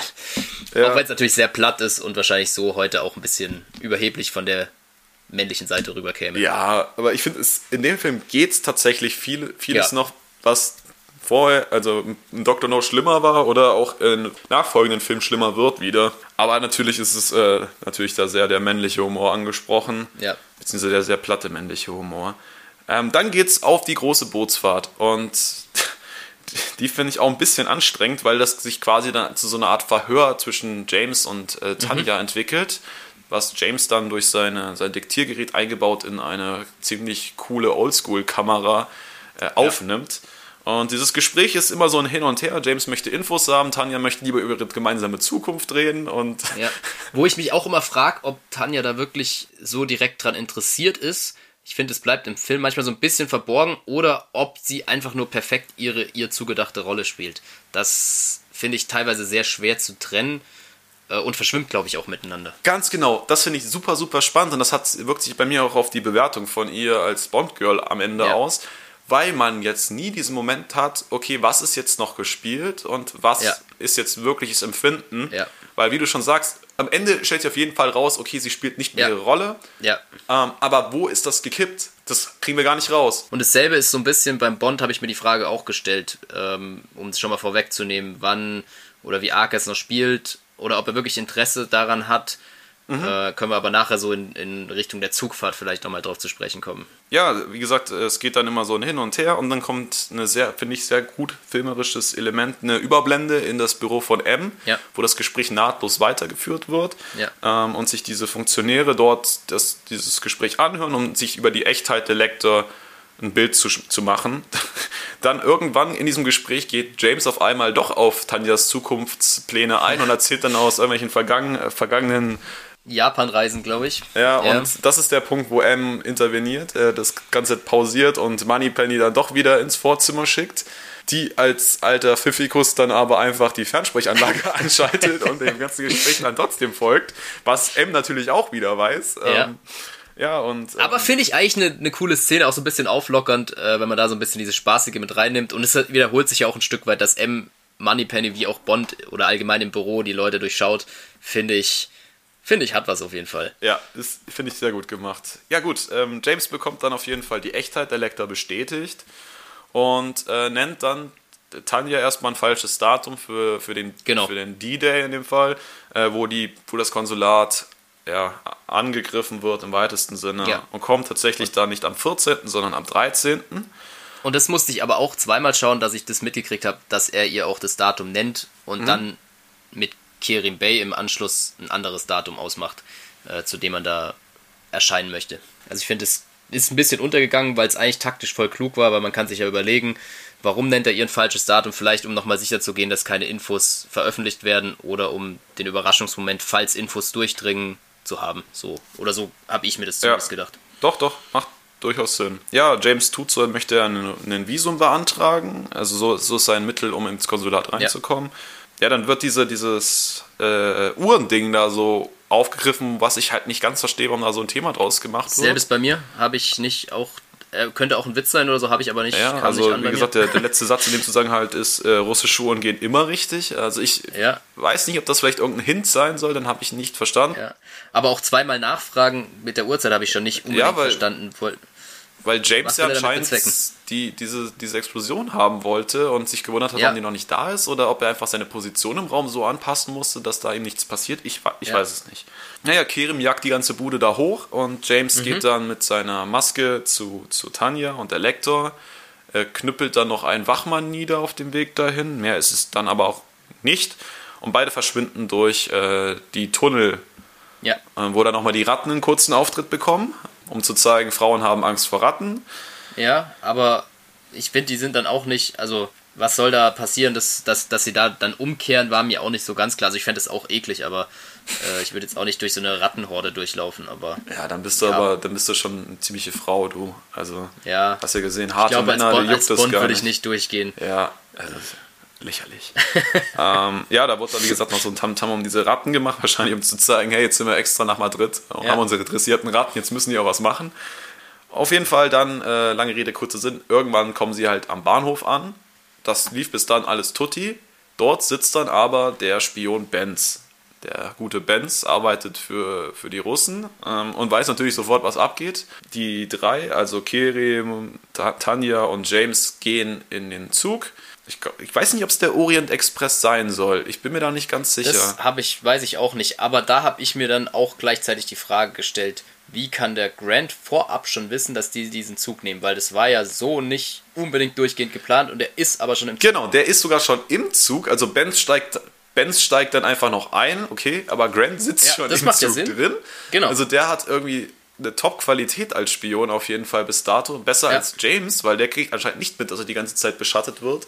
Ja, aber kann ich dir leider Gottes auch nicht erklären. Weil, weil es kommt ja nicht raus. Die, ich meine, Spectre, die ganze Organisation, kann eigentlich ja auch nicht wirklich wissen, dass sie da den Zug nehmen. Gut, damals sind wahrscheinlich nicht im Stundentakt die Züge gefahren, aber ja, interessant auf jeden Fall. Ja. Dann bekommt äh, James und Tanja neue Pässe mit neuen Identitäten von Kerim. Jetzt sind sie äh, Miss und Mrs. Somerset. Der Plan ist, dass Kerims Söhne an der bulgarischen Grenze auf die beiden warten und, und man aus dem fahrenden Zug abspringt. Genau, der dann ein bisschen genau. langsamer fahren ja, soll. Kirin ja. klärt das alles mit dem, mit dem Lokführer und äh, dann von, dem, von, diesem, von der Grenze geht es zum Flughafen und von da aus dann letztendlich irgendwann nach England. Und Tanja freut sich super über diese neue Identität und äh, redet ja. dann wieder direkt über ihre Zukunft zusammen und James möchte eigentlich ein bisschen, gerade mal ein bisschen professioneller bleiben in dieser Thematik drin. Ähm, und dann geht es auf diese Kleiderthematik. Ähm, dass Tanja meint, sie hat ja gar nicht zum Anziehen und James hat ja. da quasi einmal Louis Vuitton für sie aufgekauft und dann Ja, das verstehe ich auch nicht, wieso er da so die Kleider besorgt hat. Und da habe ich mir eben diese Frage, die ich gerade vorhin angefangen mhm. habe, gestellt: so, wie ernst ist es Bond? Spielt er es nur perfekt auch wieder oder hat er nicht vielleicht doch auch ein Stück weit Interesse, dass auch, wenn alles erfolgreich läuft, im Nachhinein noch irgendwas läuft? Ja, das, das ist eine spannende Frage. Also ich glaube, ähm, bis zu dem Punkt spielte das Spiel einfach komplett ja. mit. Aber ja. er hat, glaube ich, auch viel weniger Probleme, diese Rolle zu spielen, weil für ihn diese Frau äh, sehr attraktiv ist und, ja. und er das, also sich davon ja was erhofft und äh, auch die Lektor im, im, Blick hat. Bei genau. Tanja weiß man es ja nicht. Also die wirkt ja anfangs nicht so begeistert von dieser Idee. Nee, auch das Bild hat sie jetzt nicht sofort gesagt, so krass, sondern da war, ja. glaube ich, auch der Kommentar, dass sie sagt, ja, muss ich erst rausfinden, wie, der, wie die Person wirklich ist. So. Ja, und ich.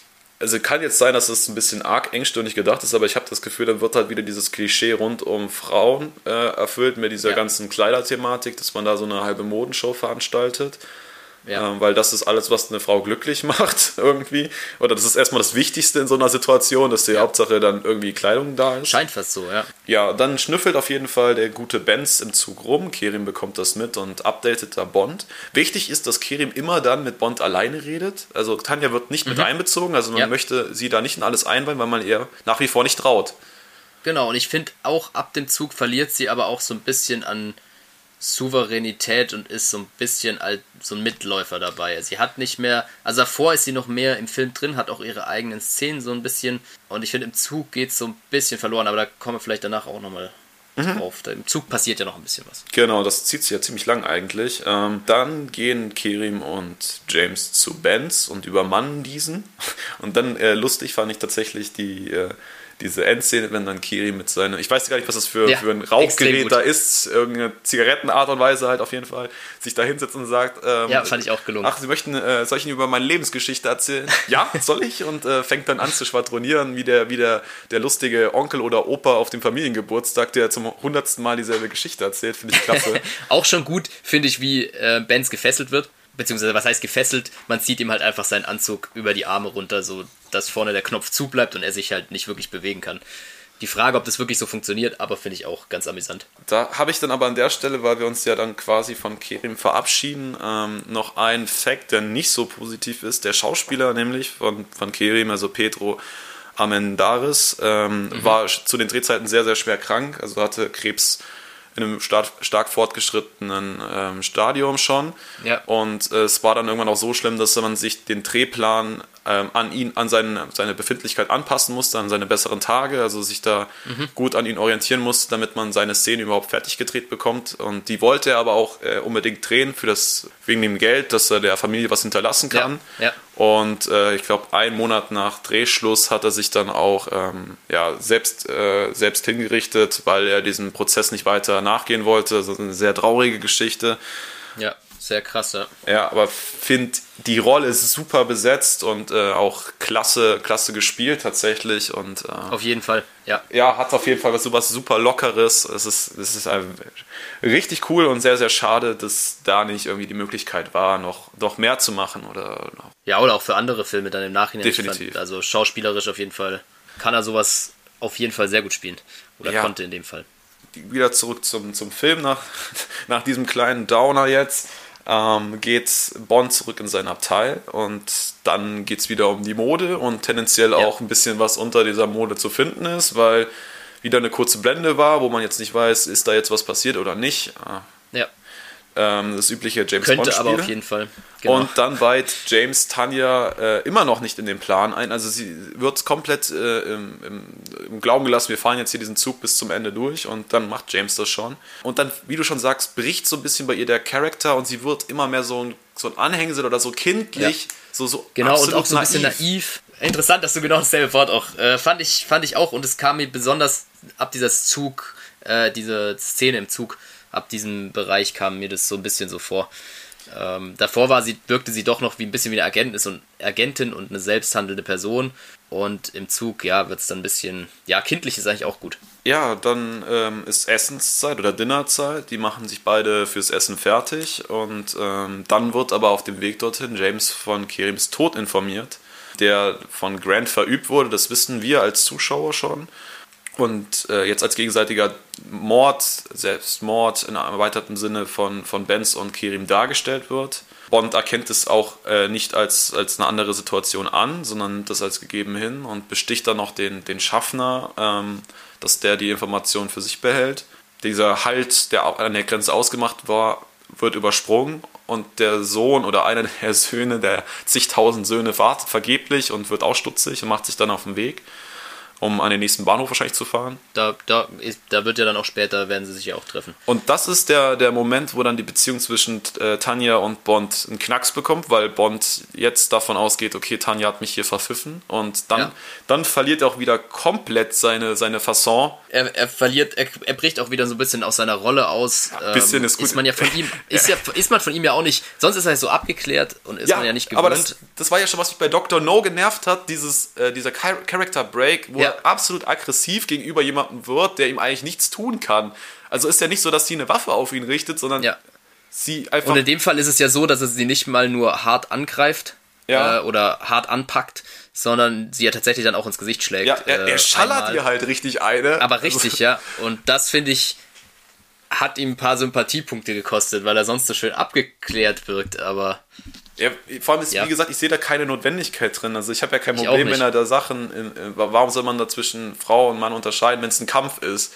Ja, und es ist auch so plötzlich, dass er so ja. plötzlich da die in seiner Rolle, um es, man sieht es nicht kommen. Ich weiß halt irgendwie. nicht, ob das als Momentum genutzt wird, diese, diese, diese Emotionalität von Kerims Tod umzusetzen, dass es seine mhm. Art ist, diesen, diesen ja. Verlust zu, zu bewältigen. Aber ich finde es halt einfach drüber, weil wie gesagt, von ihr ging ja überhaupt keine Gefahr aus. Also sie rückt halt immer noch nicht mit der Sprache raus. Das kann man jetzt zu Vorwurf machen, dass man da lauter wird oder, oder irgendwann genervt ist. Alles gut, aber. Auf jeden Fall, klar, dass er da nachbohrt, macht schon Diese Sinn. hart körperliche Art, die, die er da an den Tag legt, die erschließt sich mir nicht immer. Also klar, er möchte so zu seinem Ziel kommen, er möchte Informationen haben und äh, die Mittel ja. sind ihm da eigentlich alle recht, aber das, dass das nichts aber bringt, gegenüber ist ja Frauen klar. passt das in dem Fall nicht zu seinem Charakter, finde ich. Ja, genau. Ähm, da tritt er sonst anders auf. Und äh, ja, Tanja blockt dann komplett ab und sagt dann einfach nur die ganze Zeit, dass sie ihn liebt, dass sie ihn liebt, dass sie ihn liebt. Wahrscheinlich auch als eigenes inneres Mantra irgendwie, das äh, immer wieder darauf zu beruhen. Und ab dem Moment spricht sie ja gar nicht mehr. Also ja. die blockt ja wirklich alles dann ab. Aber ja. ja, dann hält der Zug in Belgrad. James steigt aus und hat ein Gespräch mit einem von Kerims Söhnen. Ähm, wieder wird diese. Ob das derselbe ist, der an der Schranke gewartet hat, wird irgendwie nicht ganz klar. Ob das der direkt zum Bahnhof gefahren ist, aber ist wahrscheinlich auch nicht wichtig. Ich habe mich auch nicht damit auseinandergesetzt, ob da irgendwelche ähm, Söhne doppelt besetzt waren oder ob das alles. Ja, das weiß ich auch nicht. Ähm, ne, dann kommt wieder dieser ikonische, Anführungsstrichen ikonische Feuerzeugspruch, diesmal von Bond ähm, als Erkennungszeichen. Und, äh, und er wird dabei, als wichtiger Punkt, ja. er wird dabei beobachtet vom Grant, ja. Äh, der sich diese Szene ganz genau anschaut und das wird ja mit der Folge vielleicht auch noch ein bisschen ja, wichtiger. Äh, vor allem zuhört. Er kriegt ja die, das Gespräch mit und weiß, was jetzt ansteht. Und dann wird der Sohn über Kerims Tod informiert. Das Ganze recht also große Emotion ist da nicht nee. am Start, also gerade auch von Bond. Sehr kurz gehalten, ja. Ja, ich weiß, da hätte man vielleicht ein bisschen mehr draus machen können, weil ich glaube, für Bond war ja Kerim jetzt auch nicht nur ein Geschäftskollege oder. Ja, auch für den Sohn. Also, ich meine, welcher Sohn sagt so, ja, okay, es ist er tot. Also. Ähm, der, naja. Ja, und äh, Bonn, der neue Plan ist jetzt, dass Bonn von Jugoslawien, äh, also genau gesagt Zagreb, nach Triest möchte. Und äh, am Ende übergibt er ihm wenigstens noch die, die Gegenstände. Die Habseligkeiten. Genau, ja. die Habseligkeiten, danke. Genau, ob das vielleicht dieser emotionale Moment noch darstellen soll. Ich, also mich hat es da nicht mehr mitgenommen, tatsächlich. Also das war alles sehr mhm. oberflächlich. Ja. Ähm, ja, stimme ich dir zu. Und wie du schon sagst, dann kommt die Blende auf Grant, der die ganze Zeit, oder Grant, ich, je nachdem, äh, der die, das ganze Gespräch belauscht hat. Ja, und das fand ich filmerisch ich kenne mich da jetzt nicht gut aus, aber ähm, das fand ich schon sehr cool gemacht, weil Bond immer um ungefähr ein Fenster vom Zug draußen entlang gelaufen ist. Grant läuft in und er ist immer um ein Fenster versetzt, sodass aus der Kameraperspektive immer quasi so leicht versetzt hinter ihm steht wie mhm. der Verlängerung. Und das fand ich, da wird so richtig dieser Charakter von Schatten äh, richtig gut dargestellt, so, ja. den wir jetzt schon ein paar Mal so gesagt haben. Das fand ich, ist mir irgendwie aufgefallen, hat mir sehr gut gefallen. Da bin ich ganz bei dir, das, das stimmt. Auch die, wirklich dieses Schattenmotiv, was sich durch diesen ganzen Film zieht, finde ich super inszeniert. Ja. Ja, dann sind wir jetzt in Zagreb, also nächster halt ist dann Zagreb, wo Grant den Mittelsmann, der dort eigentlich auf James wartet, ausschaltet und dessen Position einnimmt äh, und sich damit mhm. als Nash ausgibt, der angeblich auf Bond gewartet hat.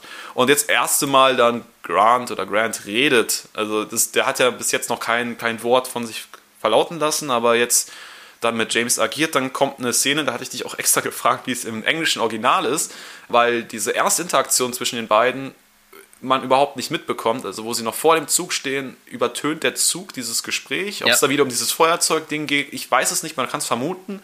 So wie ich das, genau, und da ist mir das so aufgegangen, dass es mit dem Feuerzeug so ein Ding ist ähm, und dieses geheime Infosignal, sag ich mal, oder dass man sich dann aufeinander verlassen kann. Und im Englischen ist aber witzigerweise meine ich, man hört, dass sie ein bisschen reden, aber man versteht nicht, was sie sagen. Und mhm. das haben sie wahrscheinlich im Deutschen dann halt komplett einfach links liegen gelassen und es mit diesen Zuggeräuschen über, übertönt. Ja, dann ist es äh, so, dass Grant den neuen Plan erhört hat, dass sie von, von, vom Zug springen irgendwann an der, der Weg blockiert wird, die, die Schienen blockiert werden von, von irgendwas und die dann runterspringen, um dann den Zoll zu entgehen, weil James ja de facto nicht die, die Lecter mit durch den Zoll nehmen kann. Ja. Das ist ja das Problem. Ähm, aber erstmal wollen sie essen gehen zu dritt. Dafür soll dann ähm, ja, die absolut ungesprächige Tanja auch mit. Die war insbesondere bei dem, bei dem Essen sehr ungesprächig und da hatte ich fast das Gefühl, als wäre sie so sauer auf irgendjemand, wahrscheinlich auf Bond. Aber da dreht sie sich auch weg und nimmt überhaupt nicht mehr teil an, an dem Zusammensitzen und mhm. über irgendwas reden. Aber sie wird ja halt auch um keinen Kommentar gefragt und aber das ist sie sehr wortkarg, finde ich. Da hätte man ja. vielleicht ein paar mehr Wörter geben können ich, ich weiß es nicht ganz, aber irgendwie scheint Bond ja nicht ganz so äh, die Vertrauensschiene zu fahren bei, bei dem Nash in Anführungsstrichen, ja. weil er dessen Koffer auch durchsucht und dann auch zu spät zum Essen kommt, ähm, Grant dann auch ungeduldig wird und auch Bond suchen möchte und dann äh, sich Grant auch noch den Fauxpas leistet, einen roten Chianti zum, zum Fisch zu bestellen, ja. äh, was für, für, no, äh, für, für Bond natürlich dann ein absolutes No-Go ist. Und äh, ja, beim Essen dann auch Tanjas Wein verschüttet und beim Einschütten des Neuen ihr Tabletten untermischt. Ja. Damit genau. die eh schon ungesprächige Tanja jetzt dann auch noch ähm, ja, K.O. gesetzt Damit man sie vom Screen so ein bisschen rausnehmen kann, wahrscheinlich. Damit sie keine Rolle bei dem äh, darauf folgenden Intermezzo spielt. Äh, wie, wie, gesagt, gehen sie zurück ins Abteil nach dem Essen und Bond stellt Grant. Also ähm, Pistole raus und fragt, äh, weiß genau, okay, du hast die K.O. gesetzt, ähm, wieso, weshalb, warum. Und dann kommt ein Punkt, den ich nicht ganz verstehe, weil Grant erörtert es ja, meint ja, von wegen, er kann nur eine Person mitbringen, äh, über die Grenze bringen und ähm, ja, ihr müsst jetzt, Bond müsste jetzt Prioritäten setzen, ob er die Lektor haben will oder das Mädchen. Mhm. Und Ron, äh, Bond geht halt voll drauf ein und denkt, ah ja gut, dann ist das jetzt hier geklärt, ähm, dann haben wir die Situation äh, gelöst, dann ist er doch nicht böse. Und aber wiederum, er überlegt sehr lang, ob er da in dem Sinne sagen soll, ja, ich, dann lasse ich Tatjana quasi hier oder Tanja. Ich finde, da überlegt er schon kurz und das hat auch wieder so mir eben diese Frage von vorhin nochmal verdeutlicht, hat er da eben mehr Interesse oder ja, woran liegt's? Aber aber ich finde, dann vertraut Bond ihm wieder zu einfach dafür, dass er ihn sowieso in Frage gestellt hat. Der möchte, also Grant möchte ihm dann den Plan auf der Karte erklären und nutzt die Gelegenheit der Ablenkung, um Bond anzugehen. Wo Bond auch wieder sehr unvorsichtig ist, weil er greift da schon offensichtlich runter an sein Bein, also Grant in dem Fall, ja. um seine Pistole rauszuholen oder seine Waffe. Ja, dann wird Bond niedergeknüppelt, wo man nicht so weiß, ist er jetzt K.O. oder nicht. Also erstmal macht er nichts und dann ist er dann halt doch ja. irgendwie wieder da und ähm, ja, äh, Grant nutzt diese, also genießt die Situation richtig, weil er weiß, er hat den großen James Bond, der, der den Dr. No getötet hat. Ja. Äh, den hat er jetzt gerade in seiner Hand. Äh, und ja, Bond glaubt ja nach wie vor, dass Grant zu Tatjana und den Russen gehört, also dass es alles die Russen sind. Ähm, ja, das stellt sich ja da dann heraus im Gespräch, dass das eben nicht der Fall ist. Da ist Bond auch kurz verwundert. Aber andersrum genauso auch äh, Grant, dass Bond das anscheinend nicht wusste. Genau, genau. Das fand ich auch ganz spannend. Ja, und äh, merkt dann, dass Grant anscheinend zu Spectre, wir nennen es jetzt an der Stelle mal Spectre, nicht Phantom, gehört. Ja. Ähm, und dann so, also das auch sofort herleiten konnte. Das fand ich äh, auch sehr spannend, dass es anscheinend niemand anderen gibt, außer die Russen und Spectre, die da in Frage kommen. Ja, und äh, dann das klassische Klischee, Grant erklärt den ganzen Plan, den wir schon kennen, also dass Tanja den, einem Irrtum unterliegt ähm, und gar nichts von dieser Sache weiß und dann dieser, dieser Porno halt auch vorhanden ist der als Erpressungsmittel dienen mhm. soll in, beim Ableben der beiden, so dass äh, es aussieht, als hätte James sie umgebracht und anschließend Selbstmord begangen. Wobei der Twist auf jeden Fall sinnvoll ist, also er, da kann man, finde ich, gut mitkommen. Ja, okay. auf jeden Fall. Aber wie immer halt natürlich wird dann, wird dann da vom Gegner oder vom Bösewicht, in dem Fall so in Anführungsstrichen, vom Handlanger vom Bösewicht, der Plan erstmal offengelegt, ja. was sich vielleicht im Nachhinein als nicht so clever rausstellen könnte unter Umständen. Vielleicht. Ähm, dann kommt jetzt Grants große Schwäche, nämlich Bond versucht ihn zu bestechen mit den Goldstücken im Koffer und Grant geht voll drauf an. Also springt voll drauf an. Das äh, lässt ja. irgendwie darauf schließen, dass da bei der, bei der Ausbildung irgendwas schiefgelaufen ist, wenn du die Agenten so leicht. Sehr bestechlich, ja. Oder er halt denkt, okay, jetzt zieht er ihn halt auch noch das Gold ab und bringt ihn halt dann um. Aber gut, er hätte es so nicht gewusst, aber hätte es sonst auch einfach mitnehmen können, ne? Also die Option. Ja, aber wusste ja nicht, wo, wo, das, wo die weiteren Goldstücke. Also ob das, das, das, Ding einfach ist, dass er gesagt hätte, okay, ja, die Chance nehme ich auch noch mit, äh, weil sterben wird er sowieso und machen kann er ja gerade nichts. Ja, und dann kommt, wie du schon anfangs angekündigt hast, diese, diese Kofferaktion, mit der Bond, äh, mit Bond Grant Hops nimmt, äh, mit, dem, mit dem Gas. Und äh, durch diese Ablenkung durch das Gas oder ja, durch den Nebel beginnt ein Kampf, wo quasi das ganze Abteil auseinandergenommen wird. Aber finde ich, hat auf jeden Fall was. Mal ein bisschen längere, längeres Kampfszene, wo nicht ganz klar ist, wer gewinnt jetzt die Oberhand. Man kann sich natürlich irgendwo denken, aber es ist ein bisschen ausgeglichener und es dauert auch eine Weile und finde ich ziemlich gut eigentlich umgesetzt. Ja, finde ich auch sehr, sehr also, stark. Sehr, die sehr stark. gefällt mir sehr gut und würde ich auch ein Stück weit als Showdown nehmen. Mhm. Wobei das hier ja, da kommen wir nachher auch nochmal dazu, vielleicht nicht so ganz eindeutig ist dann, ähm, also ich habe mich die ganze Zeit gefragt, also Tat, äh, Tanja kriegt anscheinend gar nichts mit oder also. Nee. Die fliegen sogar teilweise auf sie drauf, mehr oder weniger, aber sie. Die ist komplett weg. Ist komplett durch, ja. Interessant, also was da, er hat sicher ein bisschen mehr reingemacht, als vielleicht nötig gewesen wäre. Ja, im Finale des Kampfes kommt dann Grant mit seinem, seinem Gadget, nämlich dem Würgedraht aus der Uhr und möchte James erwürgen. Hat ihn auch schon in der Position. Äh, doch James kommt wieder an seinen magischen Koffer und kann da das äh, Messer ja. aus dem Geheimfach ziehen und äh, sich somit Grant entledigen. Ja, also, äh, wie du schon sagst, äh, coole, cooler Showdown. Ist ja. ja. leider aber auch nicht der, der einzige. Ähm, da kommt ja, ja noch nimmt was. ihm halt so ein bisschen dann die, die Wichtigkeit eigentlich, was da passiert, wenn im Nachhinein halt dann nochmal ein paar Sachen kommen. Mhm. Und es war ja aber eigentlich schon die Schlüsselszene für Bond irgendwo wo er am meisten vielleicht in Bedrängnis kommt. Ja. Und ich finde, es nimmt dem aber dadurch, dass es so ein bisschen vorgelagert ist oder danach nochmal ein paar Sachen passieren, so ein bisschen die, die Wichtigkeit. Ja, und in dem Moment hält der Zug auch an, weil ein LKW auf den Bahngleisen steht oder ein kleiner Laster, Transporter, je nachdem. Ähm, und Bond dann seine komplett äh, abwesende Begleiterin mitschleppt, um vom Zug zu springen und dann im Endeffekt diesen LKW-Fahrer zu übermannen, äh, der zu Grant gehört. Und Ja, auch da finde ich es schade von der Umsetzung, weil Bond halt gegen seinen Schatten läuft und der LKW-Fahrer eigentlich ihn sehen müsste, weil er läuft in die Richtung, wo Bonds Schatten hinfällt und dann aber trotzdem komplett übermannt wird und damit nicht gerechnet hat. So. Aber gut.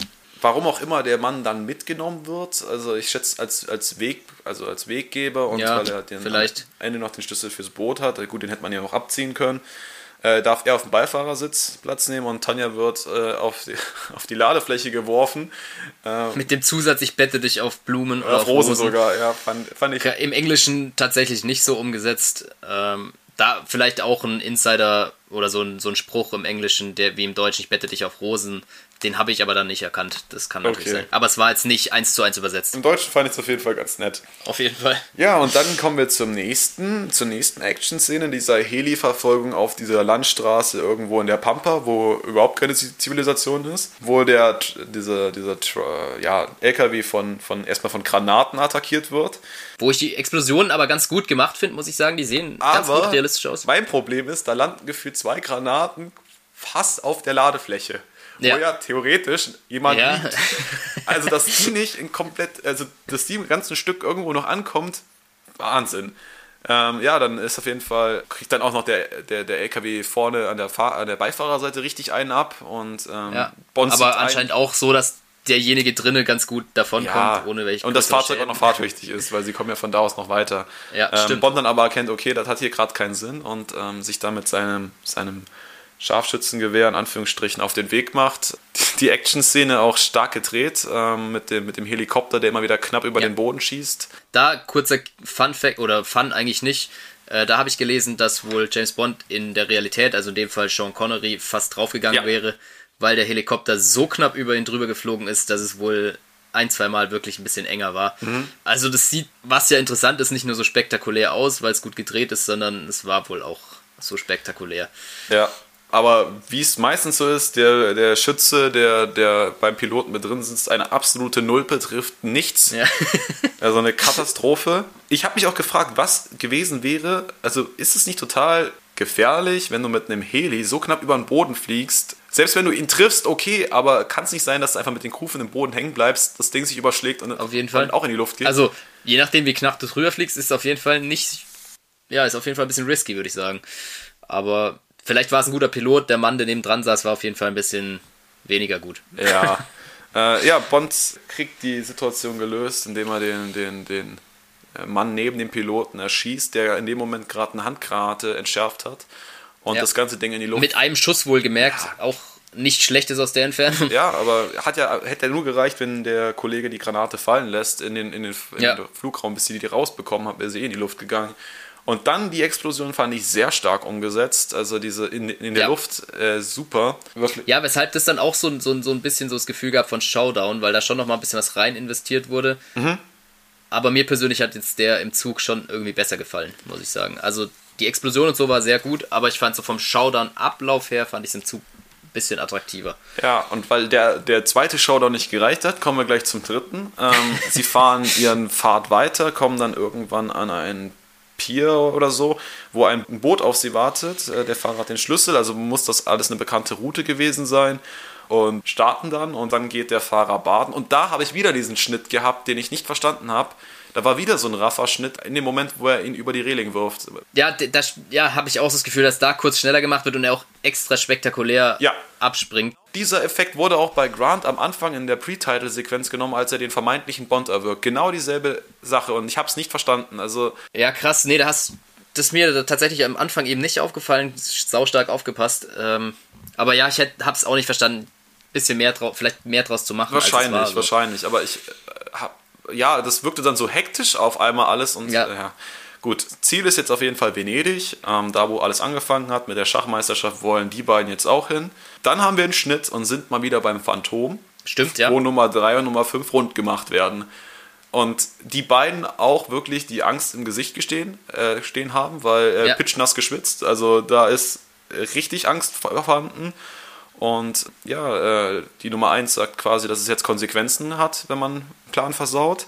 Und das sieht schon sehr schlecht für Nummer 3 aus, muss man Genau, sagen. es wird ja darauf angespielt, dass jetzt Klepp quasi dran glauben muss. Ja. Und die sich auch mit der Situation total abgefunden hat. Also da war gar keine Anstalt, als dieser Handlanger mit, mit diesem Schuh, der übrigens tatsächlich beim KGB äh, Benutzung gefunden hat in dieser Form. Ja, tatsächlich, okay. Das- Interessant. Äh, ja, aber gut, jetzt in der Situation macht es für mich noch Sinn. Ankommt von hinten und ähm, ja, Klepp quasi überhaupt nicht da groß Aufhebens drum macht, also wirklich da wahrscheinlich innerlich schon abgeschlossen hat, weil sie denkt, okay, jetzt, ich habe keine Chance gegen das Phantom. Dann aber letztendlich Kronstein, der ist, der dran glauben muss, der dann quasi vergiftet wird durch diesen Dolch im Schuh.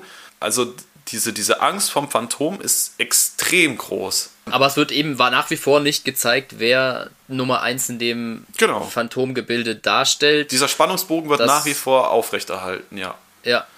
Wahrscheinlich schon mit Blick auch auf die nächsten weiteren folgenden Filme, schätze ich einfach mal, aber schon stark gelöst eigentlich. Ja, dann kriegt auch Klepp, also Nummer 3, ihr Ultimatum gestellt, dass sie jetzt noch eine Chance hat, das zu machen. Sie meint auch, ja, das, das passt noch, das kriegt sie hin. Und äh, blende wieder zu Bond, der dann auf einmal von drei Booten verfolgt wird, die nie, mir nichts, dir nichts irgendwo da Ja. erschienen sind. Aus allen, aus allen Himmelsrichtungen auf ihn zuschießen. Aber er schafft es trotzdem erstmal, sie alle hinter sich dann zu versammeln, auch stark unter Vollspeed das Boot so da durchzukurven. Ja, Gibt dem Ganzen natürlich auch wieder so ein bisschen Action-Charakter. definitiv. Äh, die schützen aber wieder komplett Ausfälle, ähm, treffen mit ihren äh, Gewehrgranaten überhaupt nicht.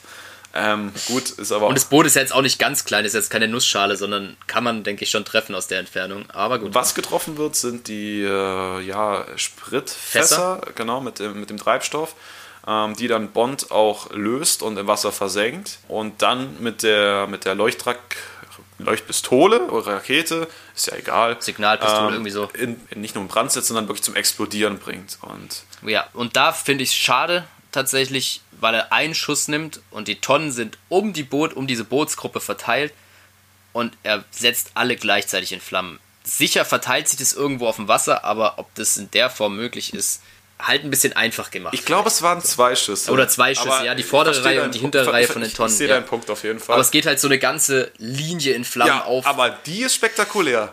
Also da kannst spektakulär du sagen, was du die ist der Wahnsinn. Nee, die finde ich auch gut gemacht, wie es aussieht. Aber ich frage mich halt, ob's, ob's Bond nicht da ein bisschen einfach gemacht wurde. Aber sei es drum. Ich glaube, da bin ich mir jetzt nicht sicher, deswegen ist es nur wahrscheinlich so ein halbwahrer Fakt, dass sie das versaut hatten äh, mit dieser Explosion, weil das ultra viel Geld gekostet hat und Mhm. sie quasi eine Chance hatten, hatten es irgendwann zu früh gezündet und dann mussten sie das Beste draus machen irgendwie. also das lief auch nicht alles so rund. Ähm, was mir nur aufgefallen ist, diese Sache wurde sehr kurz gehalten, diese Verfolgungsgeschichten. Ja, ja. Also ich fand, das ist so ein kleiner Kritikpunkt von mir. Du hast drei Showdowns oder drei dicke Action-Szenen hintereinander und die werden immer kürzer und immer unbedeutender Ja, und auch, dadurch. ja, genau. Immer unspektakulärer. Also wie gesagt, für mich bleibt die im Zug die beste und vielleicht hätte es auch ein Stück weit ausgereicht, wenn man wenn man es ein bisschen anders gestaltet hätte, das Ende. Ja, dann sind wir schon fast beim Ende, nämlich äh, James und Tanja erreichen Venedig, haben dort anscheinend ihr Hotelzimmer und wollen bereits abreisen, um nach London zu fliegen. Als dann auf einmal getarnt Rosa Klepp als Ja. Dienstmädchen erscheint, ähm, ein bisschen sauber macht und äh, James um die Lektor erleichtern möchte. Ro Romanova kommt dann vom Balkon und entdeckt dann ihre vermeintliche Arbeitgeberin genau. und spielt das Spiel dann erstmal mit, also enttarnt sie nicht. Und äh, Klepp stellt dann Bond mit, mit der Pistole und ja, Romanova soll die Lektor mitnehmen aus dem Raum raus, die sich zwar erst ein bisschen sträubt, aber dann dem Befehl doch nachkommt. Ja, dann Romanova eigentlich Bond ja, töten möchte, vermutlich. Dann aber Genau. Romanova auf einmal doch wieder durch die Tür geschossen kommt und ihre, ihre Arbeitgeberin da oder vermeintliche Arbeitgeberin anfällt. Und dann äh, James sich auch einschaltet und dann für mich ganz großer Minuspunkt dieser alberne Schuh äh, Stuhlszene, wo, wo Ja. Klepp dann versucht Ja. auf Distanz das macht ja gar keinen Sinn. Das ist doch nicht dafür gedacht, diese, also nochmal um euch abzuholen, dann kommt wieder dieser tolle Schuh zu zum Einsatz, wo dieses Messer rauskommt, was dann eine Reichweite hat von deinem Tritt plus 10 Zentimeter. Genau. Und Bond hält aber einen Stuhl und fixiert sie an der Wand mit den Und Hält sie Stuhlbeinen. auf Abstand. Genau, plus seine Armlänge, die er auch noch von da weg hat. So, und Das heißt, sie wird ihn mit dem Fuß nicht erreichen. Aber auch dieser Moment, bevor er überhaupt sie in dieser, dieser, dieser Stuhlzwinge hat, wo sie dann so, so hackend auf ihn äh, zukommt Ja, mit so, ja. so Kicks, es sieht so, es macht keinen Sinn für mich, weil das ist ja keine Distanzwaffe. Also da, da hättest Ja, du genau, Messer werfen genau. können, das wäre effektiver als mit diesem. Und ich finde, das macht die starke schauspielerische Leistung und die coole Besetzung für Klepp zunichte. So, oder nicht zunichte, aber in dem Moment finde ich es eine starke Fehlbesetzung oder schade, dass man da nochmal versucht hat, was draus zu machen. Ja, so notdürftig, ja. Genau, was notdürftig äh, daherkommt und nicht so richtig funktioniert, wie man sich es vielleicht vorgestellt hat. Ich weiß nicht, was da die Absicht war. Also man kann sich ja vorstellen, es soll nochmal ein bisschen spannend gemacht werden, aber das wäre in meinen Augen besser gewesen, wenn es weggelassen worden wäre. Ja, was dann wiederum äh, spannend ist, oder ich glaube, das Element sollte halt mit eingebracht werden, diese Entscheidung von Romanova, wen erschießt sie jetzt? Weil sie hat die Pistole in der Hand Ja. und Ja. ist auch da anscheinend nicht sich so ganz sicher, auf wen sie die Waffe richten soll. Ähm, erschießt dann aber letztendlich Klepp. Und ich glaube, dieses Element, damit zu arbeiten, okay, jetzt muss sie sich entscheiden, auf welcher Seite sie steht. Und anscheinend überwiegt die, die Zuneigung zu James, weil sie weiß ja nach wie vor nichts vom Plan, dass sie da Nee, missbraucht sie hat es, wurde. glaube ich, nicht, nicht so richtig durchschaut. Nee. Außer James hat ihr Also das sie im, im kriegt- Off erzählt. Das kann natürlich sein, das weiß ich nicht. Das kann natürlich sein, ja, aber sie, sie, sie kommt nie direkt mit Spectre oder eben äh, Phantom in Verbindung, dass da noch eine dritte Partei dabei ist. Genau. Das ähm, und ihr da, wie gesagt, diese, diese, diese Entscheidung quasi aufgezwungen wird ähm, für die Liebe oder für den Job und entscheidet sich dann halt in dem Fall für die Liebe. Fand ich an sich ein gutes Motiv in der Situation irgendwie ein bisschen reingepresst, weil es wirklich so das absolute Ja. Ende ist. Ja. Und äh, James ihr hätte auch einfach mal mit, mittlerweile mitteilen können, dass sie da ähm, verarscht jeden wurde. Und dann wäre wär diese Entscheidung hinfällig gewesen. Genau, und es hätte auch schon ausgereicht, weil sie davor eigentlich ja, hätte man auch schon sagen können, dass sie sich für die Liebe entschieden hat und jetzt nicht unbedingt für den Job.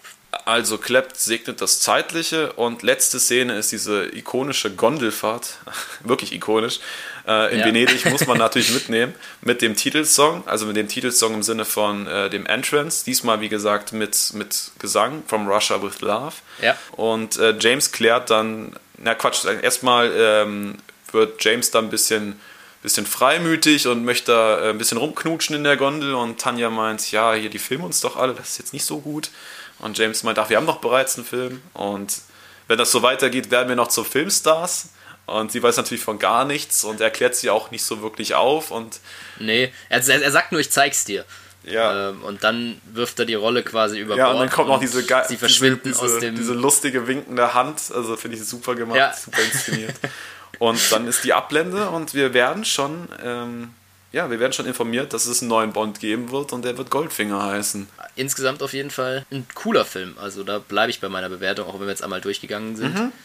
Ja, Äh, sicher mit ein paar Punkten, die wir jetzt auch wieder das Negative hervorgehoben haben. Wir, wir sind ja da, wir haben ja unsere Grundidee davon gesagt, wie cool wir es fanden, aber man geht ja dann auch ein bisschen auf die, auf die vielleicht schwierigeren Szenen ein oder die, die nicht so gut passen und hoffe mal, dass da hier die Zuhörer wieder so ein bisschen schön Input äh, bekommen haben von uns. Ja, was ich noch kurz äh, resümierend sagen wollen würde, wie gesagt, ein toller Film, einer meiner Lieblingsfilme.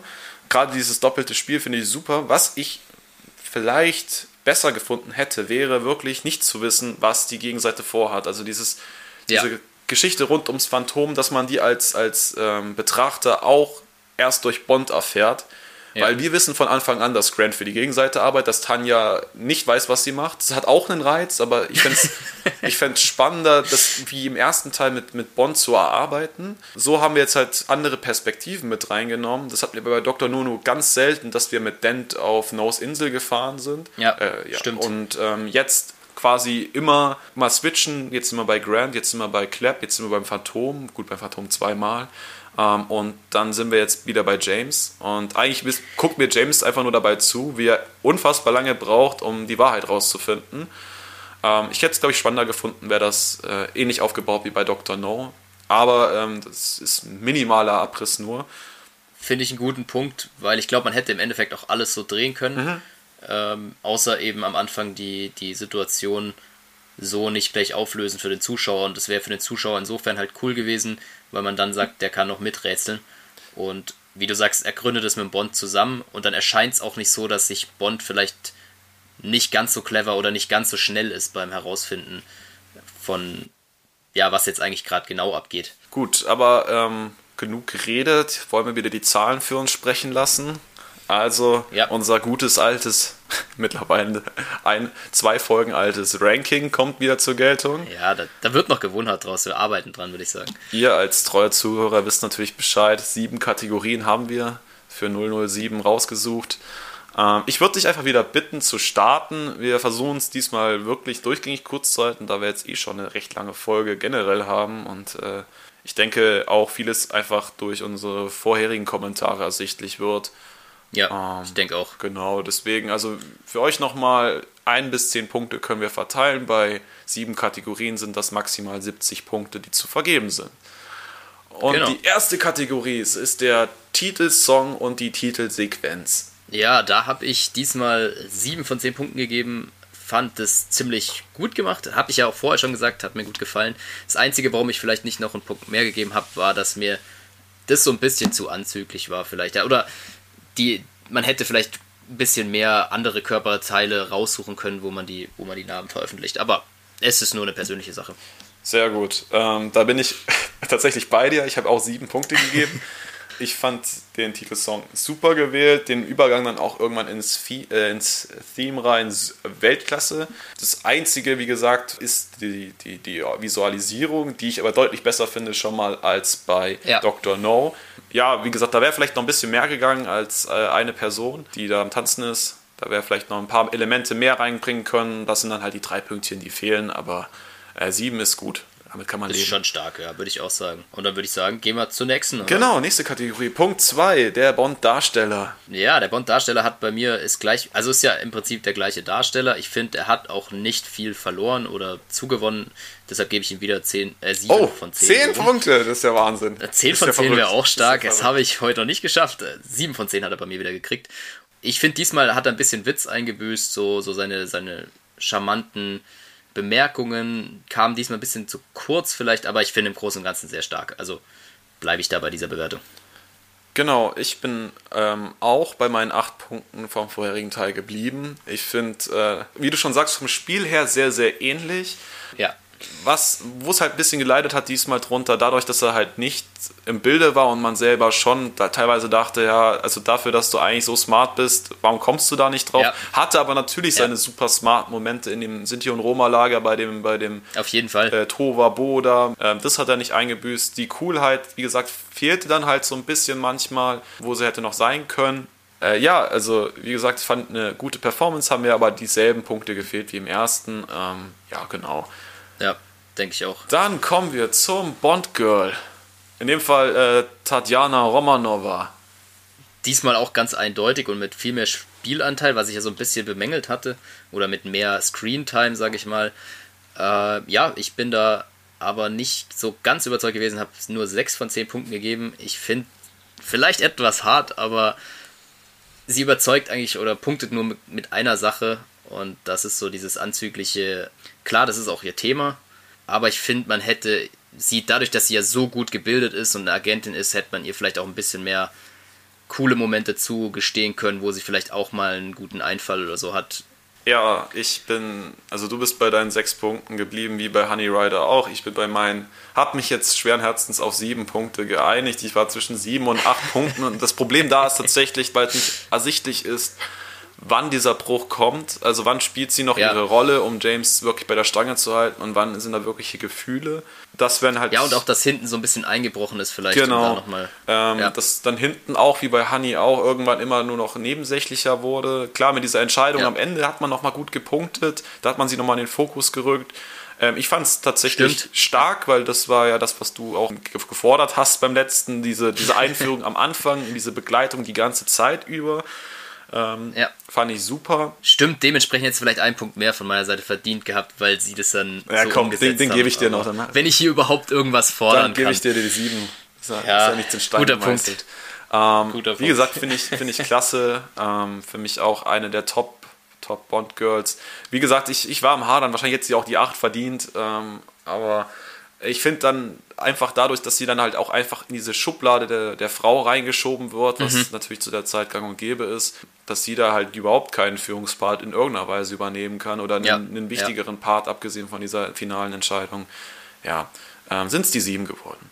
Jetzt kommen wir zum Schurken. Und das ist natürlich nicht ganz so einfach. Ähm, wir haben uns jetzt aber darauf geeinigt, denke ich, dass wir diesen, den, den guten Grant als Hauptschurken jetzt mal ja. nehmen und vielleicht noch Rosa Klepp als kleines Add-on. Ja, also ich habe auch mich hauptsächlich auf den eben Grant dann bezogen und bin dabei 7 von 10 gelandet. Ich finde, er hat es stark gemacht, vor allen Dingen, weil er wenig bis gar keine ja, Redeanteil gehabt hat, trotz großer Screentime und erst am Ende dann wirklich ins Reden kommt und ich finde, das hat er, hat er sehr gut gemacht. Also da gibt es wenig, was ich schlecht finde. Man kann es sicher noch spektakulärer machen, deshalb 7 von 10, aber finde ich sehr gut. Bin ich bei dir, ich gebe auch 7 Punkte, finde ihn äh, klasse, aber ich sehe ihn eher als Handlanger, muss ich ehrlicherweise sagen, ja, weil, weil die Fall. Strippen zieht jemand anders. Ähm, dafür gibt es dann halt diese kleinen Abzüge, ist aber durchweg präsent. Dieses Schattenmotiv wird super mit ihm umgesetzt. Der ist auch von Anfang an direkt eingeführt und äh, man weiß auch, mhm. dass er Spitze auf seinem Gebiet ist und da ja. eiskalt agiert und ja, auch dieser kleine Showdown, äh, für dich dann der Hauptshowdown, für mich einer von dreien, Weltklasse gemacht und daher dann sieben Punkte. Dann kommen wir zum Showdown und den kannst du direkt auch bewerten. Ja, der Showdown kriegt von mir sieben von zehn hätte man vielleicht einen Tick mehr geben können. Ich habe es ja schon angedeutet, ich fand es schade, dass es so ein bisschen aufgeteilt wurde in, in verschiedene Showdowns, sage ich mal, drei bis vier eigentlich, und sie nach hinten raus immer ein bisschen weniger spektakulär oder so ein bisschen, ja, wie du vielleicht in der letzten Szene gesagt hast, erzwungen sind, nicht unbedingt no notwendig gewesen wären. Ähm, deshalb 7 von 10, aber der hauptsächliche Showdown ist für mich der im Zug, um das nochmal vielleicht rauszustellen, genau. Da bin ich genau bei dir. Auch sieben Punkte, aus den gleichen Gründen. Heute sind wir uns aber einig. Ja, what's up, äh, da kommt echt noch eine Kurve. ja, weil es einfach aufgeteilt war. Und ich fand die Explosion in den beiden Verfolgungsjagden spitze. Aber ich, mir hätte wahrscheinlich eine auch genügt. Und äh, das mit Grant vielleicht eher als wirklich finales Ende ja, das hat so, so ein bisschen viel Strecke gehabt, zwar mit immer wieder Höhen, ja. aber das war dann halt, wenn du zu viele Höhen hast, das ist halt auch eine Ebene. Genau, deswegen sind es sieben Punkte. Und dann kommen wir zur vorletzten Kategorie, nämlich den Schauplätzen. Ja, da habe ich mich ein bisschen schwer getan. Ich fand die Schauplätze eigentlich sehr gut. Ich fand auch irgendwie das cool mit der Kanalisation, die wurde ein paar Mal aufgegriffen. Ich glaube, das ist ein ganz interessanter Drehort so an sich. Gibt dem nochmal ein bisschen was anderes und fand es auch cool, wie das verwoben ist mit den ja, unter der Botschaft durch, dass man dann, wo man zum Zug geht, einmal durch die Kanalisation und am Bahnhof quasi mehr oder weniger rauskommt.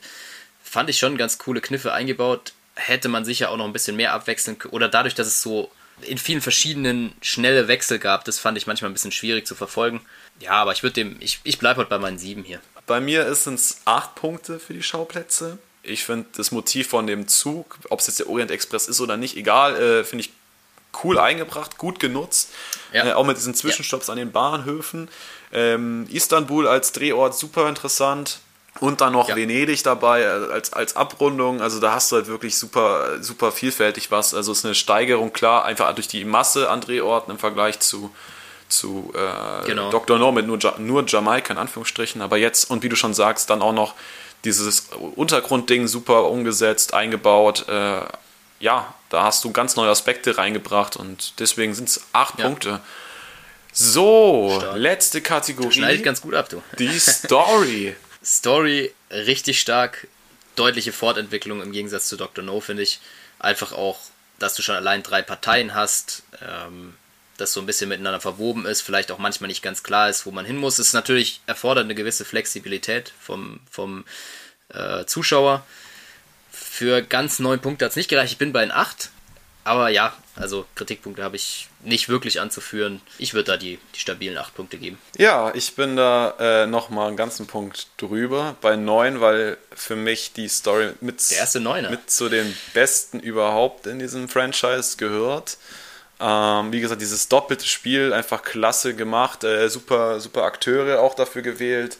Die, die Nebencharaktere mit, mit Kerim Bay zum Beispiel finde ich äh, sehr, sehr spannend. Ja, das sind äh, astreine neun Punkte bei mir.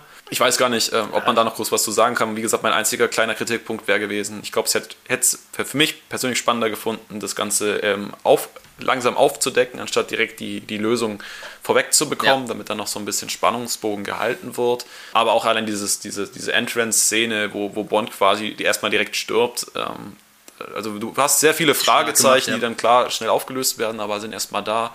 Die Action ist. Genau, das wäre ja vielleicht der Kritikpunkt, dass man diese Fragezeichen ein bisschen länger bestehen lässt, halt mhm. einfach. Genau. Ähm, wie du ja gesagt hast, das und, Und ja, die Action hat eine, eine, die Action hat eine Riesensteigerung hingelegt so zum ersten Film Ja. und äh, hat Auf jeden Fall. richtig Lust auf mehr gemacht. Und äh, das kann ich an der Stelle sagen. Goldfinger, der wird ähnlich gut abschneiden. Der wird ähn- bei mir Da zumindest. bin ich, bin ich gespannt, wie das dann abschneidet. Ich habe ihn auch auf jeden Fall so im Kopf, dass er mir gefallen hat, aber wir werden sehen. Ja, ähm, kurz dann noch für euch das Gesamtergebnis. Bei mir sind es 53 Punkte von 70 insgesamt. Das ist eine Steigerung von 7 Punkten zu Dr. No. Bei dir sind es jetzt 50 Punkte und damit eine Steigerung um 9 direkt. Also bei beiden nicht schlecht abgeschnitten. Genau, äh, das ist unser kleines Ranking gewesen. Und jetzt sind wir Wunderbar. auch schon am Ende der Folge angelangt, nach sehr langer Zeit. Ja, danke fürs Zuhören, würde ich sagen. Das mal an unsere treuen Zuhörer. Ja, ähm, wir, wie gesagt, wir hören uns dann in zwei Wochen wieder mit der Jagd auf Goldfinger, also James Bond Ja. Goldfinger. Und äh, Datum natürlich wichtig, vormerken, ganz wichtig. ja, Wenn es zur Prime-Zeit wieder losgeht, Genau. Donnerstag 0 Uhr. seid, seid, seid zeitig am Start, da ist die Folge noch heiß. Da ist sie noch richtig heiß. Und ähm, hoffen, wir konnten euch heute wieder überzeugen und äh, das Niveau beibehalten. Und in dem Sinne, ja, hören wir uns beim nächsten Mal wieder. Bis zum nächsten Mal.